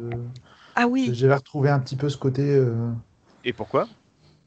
Parce qu'il y avait un peu ce côté anxiogène aussi. Non, non, mais euh, pa- pa- parce que le gars qui a fait euh, les, les sirènes, c'est le gars qui avait fait Silent Hill à la base. Ouais, tout à fait, ouais, oui, oui, tout à fait, ouais. Et dans Ah oui, Forbidden Siren, il y a, il y a un aspect qui est, qui est justement très très bien choisi, c'est que tu vois, euh, tu, as- tu as la, la vue subjective par rapport aux, aux zombies en fait. Et là, c'est terrifiant de, de se voir par, la, par euh, les yeux du zombie, c'est c'est très très flippant. Très Ouais, réussi. Alors moi je citerai euh, pour certains aspects, parce qu'on en est quand même assez éloigné, mais pour l'aspect petite lampe euh, qui éclaire, et puis euh, Alan Wake quand même, sur certains, il a, il a un petit côté sur certains côtés, Ah ouais. sur certains Ah aspects. ouais. Ah ouais. Le- ouais. la gestion de la lumière, enfin de l'obscurité de la Oui. lumière, ouais, Alan Wake carrément. Et là, et là c'est fait de manière très, euh, très intelligente com- comparé euh, aux autres Silent Hill, où justement il y a des, même si c'est dans l'obscurité, il y a quand même des beaux décors, il y a quand même des beaux effets de lumière, il y a quand même quelque chose euh, de, c'est pas juste de faire de l'obscurité pour l'obscurité. c'est pas le même côté, parce qu'Alan Wake, les, les ennemis sont vulnérables à la lumière, ce qu'ils ne sont pas dans Silent Hill. Euh, le Silent Hill, ça, ça ne permet juste que de les dévoiler pour ensuite les, Oui, les oui. shooter classiquement au flingue ou, ou à baramine. Ah, mais- Mais Ouais. euh, mais il y a quand même certains il y a certains petits côtés que je retrouve quand même hein, dans, le, dans certains côtés oppressants, c'est-à-dire dé- découvrir l'obscurité euh, avec euh, avec sa petite lampe de poche. Il y a quand même il y a un petit côté. Non mais voilà, c'est ce que je dis, c'est que Alan Wake a eu l'intelligence de réinventer le, le côté lampe torche que, que Silent Hill a continué d'utiliser comme sur Play 1 en fait. Et c'est vraiment dommage. Enfin, tant mieux pour Alan Wake, hein, c'est un, de mes, jeux favoris sur la, la 3.6, mais, c'est dommage pour Silent Hill qui aurait quand même pu essayer de se renouveler. Silent Hill, c'est quand même beaucoup de, c'est beaucoup de redites au final. Comme tu dis, le, le moule a été cassé parce qu'ils l'ont trop utilisé, quoi. Ouais, mais après on est puis si on en parle euh, ce soir, on est assez d'accord pour dire que c'est quand même devenu un jeu culte. hein. Euh, Enfin, on a des avis partagés, mais pour moi Ah c'est le- partie des, des jeux cultes et, et le Silent Hill 1 est un jeu absolument et totalement culte, enfin, selon moi. Ah oui, D'ailleurs, un, je- un je- je petit mot, et un Je petit je mot là-dessus, des- c'est que dans la revue de presse, euh, j'ai ressorti quelques euh, bibles ou autres, euh, de les 100 meilleurs jeux, ou Oula. à l'époque où Retro Gamer Ouais. Collection ou Edge faisait des magazines du style les 1000 meilleurs jeux, les 100 meilleurs jeux, et euh, on le retrouve que, enfin, quasiment jamais représenté. Ah ouais. J'ai sorti deux trois bibles où euh, il, il est pas dedans. Dans, quand quelqu'un Même au pas le des 2. dernières années, euh, alors le 2 il, a- il arrive parfois, mais le 1 il ne, il ne vient jamais. Euh, au cours de, on va dire, ces, ces 10-15 dernières années, euh, de, quand il a pu être sorti des, des, des, des bibles définitives des 100 meilleurs jeux ou des choses de ce truc-là, euh, on ne, Silent Hill n'y est pas représenté. C'est un petit euh, bémol, alors que pour moi il est, euh, abusé, répète, hein, absolument et totalement euh, culte de par ce qu'il a pu créer et apporter. Ah bah oui, complètement, oui. C'est étonnant qu'il soit pas, pas cité. Alors, je les ai pas tous, euh, je les ai certainement pas tous, mais j'en ai dû en sortir euh, euh, deux et je l'ai pas trouvé dedans. D'accord. Des magazines qui ont peut-être, eu- pour le premier, il a une dizaine d'années, mais non, il apparaît pas rétrospect- rétrospectivement, il apparaît pas systématiquement. Ah ouais, étrange. Bon, bah comme quoi. Est-ce que, bah, je vous répète, je vous repose la question. Est-ce que vous avez des choses à, à rajouter? Est-ce que vous voulez Non, parler c'est de, bon. de trucs dont on n'a pas parlé? Est-ce qu'on a oublié de- de- d'évoquer quelque chose? Est-ce que Non, moi. Bon, c'est vrai qu'on n'a pas parlé des énigmes, qui je trouvais, moi, étaient, étaient pas Ah, mal, pas euh, bête. elles étaient pas mal faites. Je trouvais qu'elles bête. étaient. euh, bah, disons j'ai- que ça a changé de, de pousser des statues dans Resident Evil, oui. Elles étaient tordues pour certaines, et les, les tests le montraient. Enfin, je n'ai pas insisté là-dessus, mais Ouais, parce euh, que il, il y en a pas mal qui le dénonçaient. hein. t'as as une énigme avec un piano, euh, même Ah. vu la solution, j'ai toujours pas compris pourquoi c'était ça qu'il fallait faire. hein. Le moineau, le est au-dessus. euh, de- Qui, qui Mais- était inspiré de Lewis Carroll en plus. Ah ben je sais pas qui l'a inspiré, mais alors moi je, je, je me suis retrouvée avec mon truc de piano là à me dire mais qu'est-ce que c'est ces oiseaux là J'avais un papier et puis et là il n'y avait pas internet, il n'y avait pas euh, Super Solus et euh, donc euh, ben, j'ai bien galéré, j'ai bien galéré, j'ai fini par par réussir, mais je pense que c'était plus erreurs, euh, voilà, au bout d'un moment, je faisais un peu tout. Hein. Et mais oui, la- les, les- cette énigme-là, euh, ouais, pour le coup, non, j'en garde un souvenir cuisant. Ouais. Euh, moi, mais après, globalement, les énigmes n'étaient pas non plus. euh, Enfin, moi, moi j'ai préféré les énigmes de Silent Hill que celles de, de Resident, par exemple. Celles de Resident, euh, les, les- les tableaux à remettre dans l'ordre chronologique, les statues qu'il faut pousser, le, le commissariat qui est. Comment on fait pour aller po- po- porter plainte? Ah, bah, il vous faut un rubis et une émeraude à mettre dans la tête du tigre. Enfin, c'est complète- enfin, complètement pas logique et pas du tout.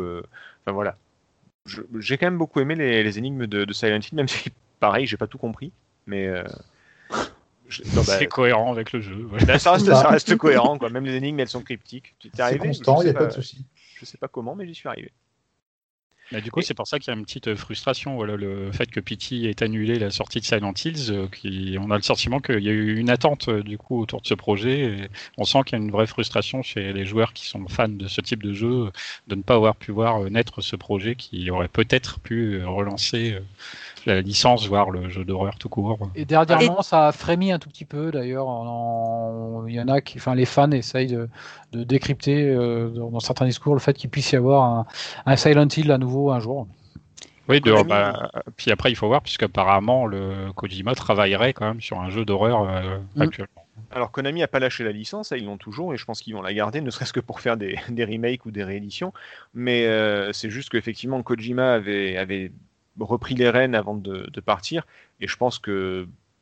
Si là, on- ils annoncent un nouveau Silent Hill, tout le monde va s'attendre à quelque chose du niveau euh, de, de Kojima ou de ce qu'aurait pu faire Kojima avec, euh, comment est-ce qu'il s'appelle, euh, Norman Reedus et euh, Del Toro.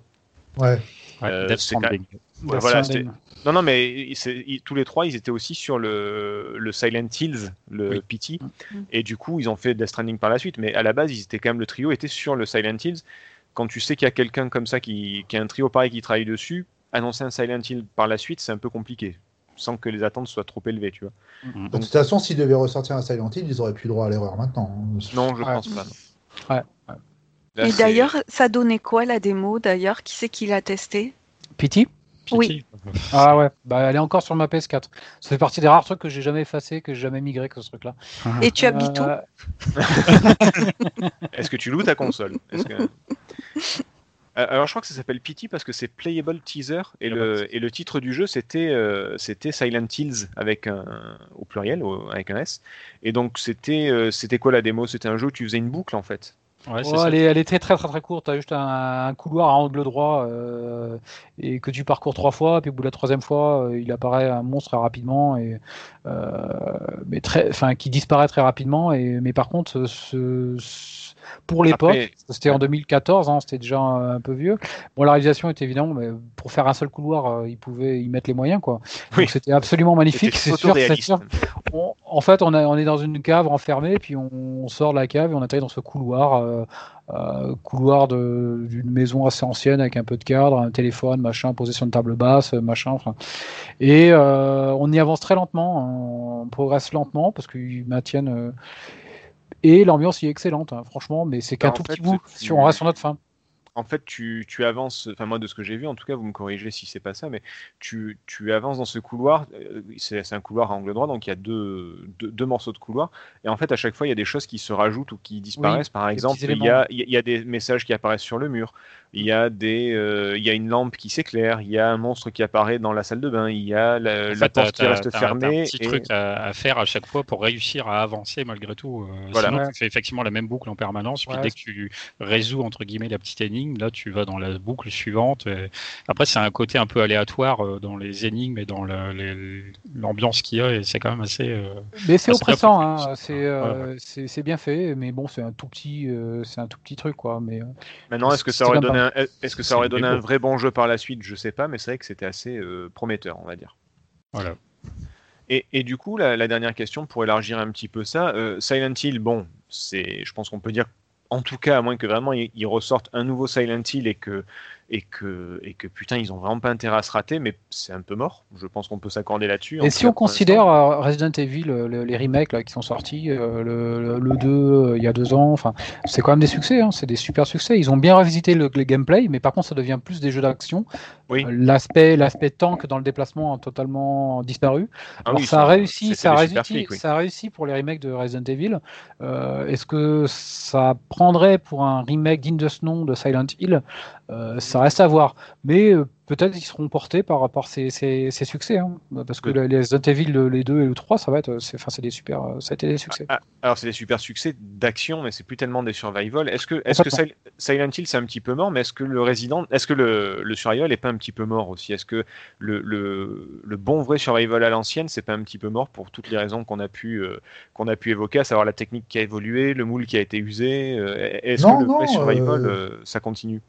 Bah, c'est ce que je disais tout à l'heure, euh, avec l'arrivée de la VR, je pense qu'il peut y avoir vraiment euh, une- autre façon d'explorer Survival. Je pense pas que ce soit mort pour autant, ou en tout cas ce sera en pause, mais ça Alors reviendra avant la forcément. VR, mais- euh, avant la VR, il y avait déjà le côté FP, le côté euh, vue subjective où il y avait euh, Slenderman, Amnesia, enfin il y avait beaucoup de jeux qui, qui utilisaient ça.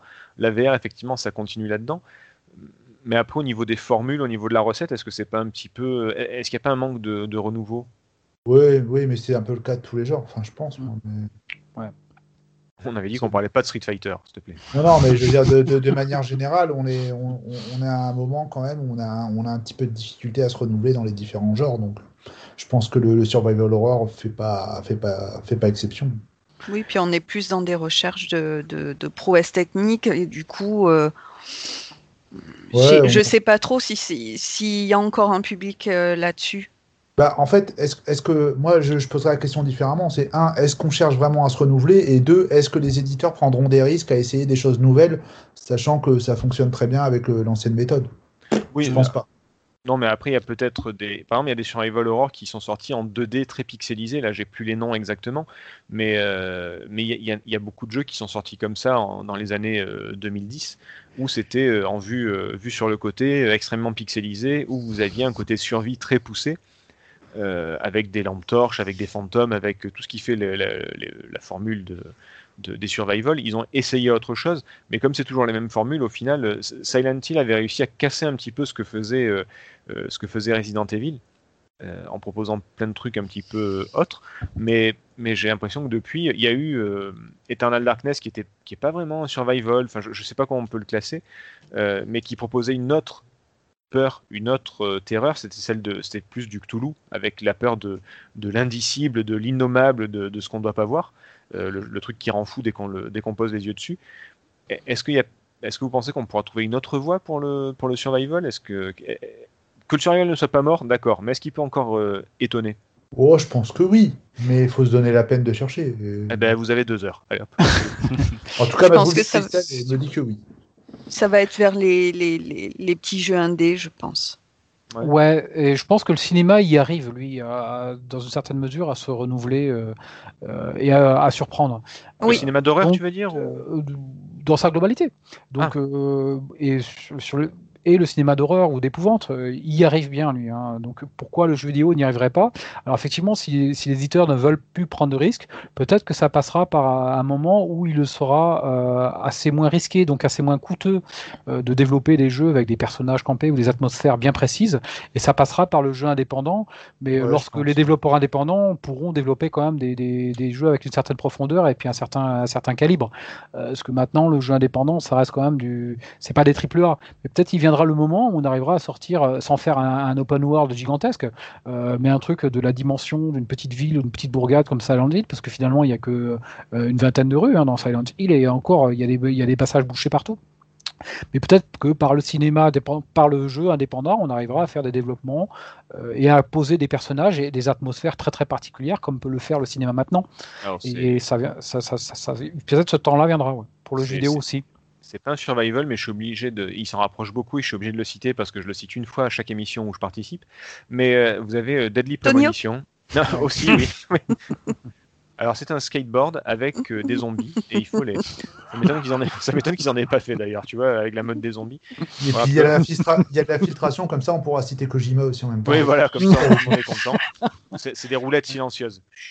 C'est ça. Non, euh, c'est Deadly Premonition qui, euh, qui, pour moi, il y a un côté survival qui a été intégré, mais il y a surtout un côté Twin Peaks qui est extrêmement euh, fort.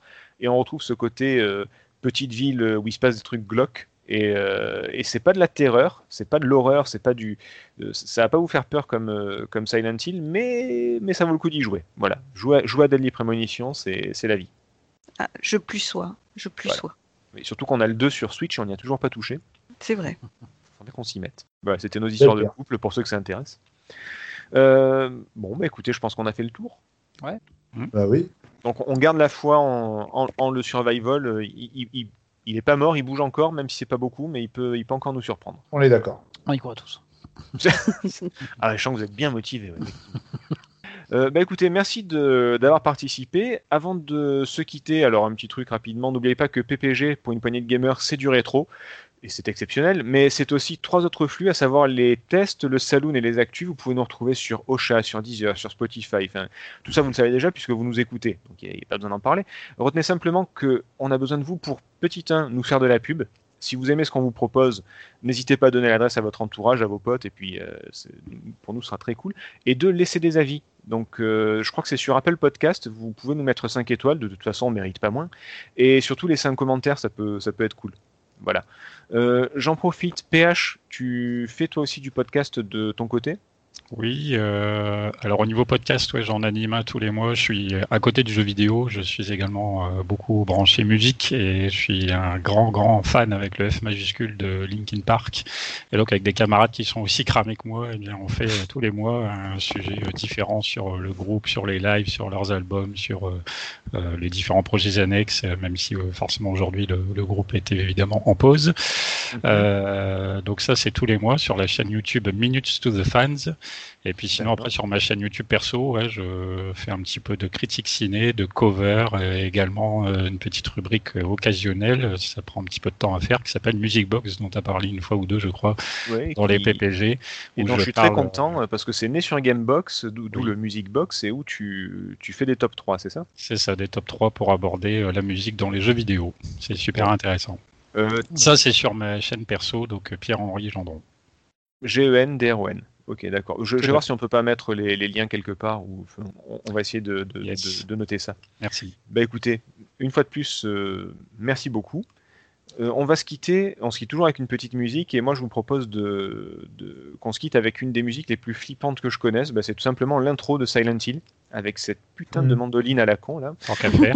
C'est rien que je- je- j'entends. je- Ah, c'est magnifique, c'est magnifique. ah, c'est magnifique, mais c'est c'est flippant quand même. Euh, on va se quitter avec ça. Merci de- d'avoir participé. À bientôt, sûrement pour un spécial Kojima pour, euh, pour PH. Bah, écoute, tu m'invites, tu m'appelles. Ouais, voilà. Et euh, Noélie, je t'invite à faire chauffer la soupe, hein, puisqu'on va passer à table. À de suite Bien sûr, voilà. Ah, mais c'est comme ça qu'on leur parle aux, aux gonzesses. Attends. Tu sais Là, pas je ce que j'ai mis dans la soupe. voilà, c'est ça. Donc je vais vite y aller. Merci, euh, merci à vous, chers auditeurs, et puis euh, bah, à très bientôt, tout simplement. À bientôt. Allez, Salut. ciao. Merci.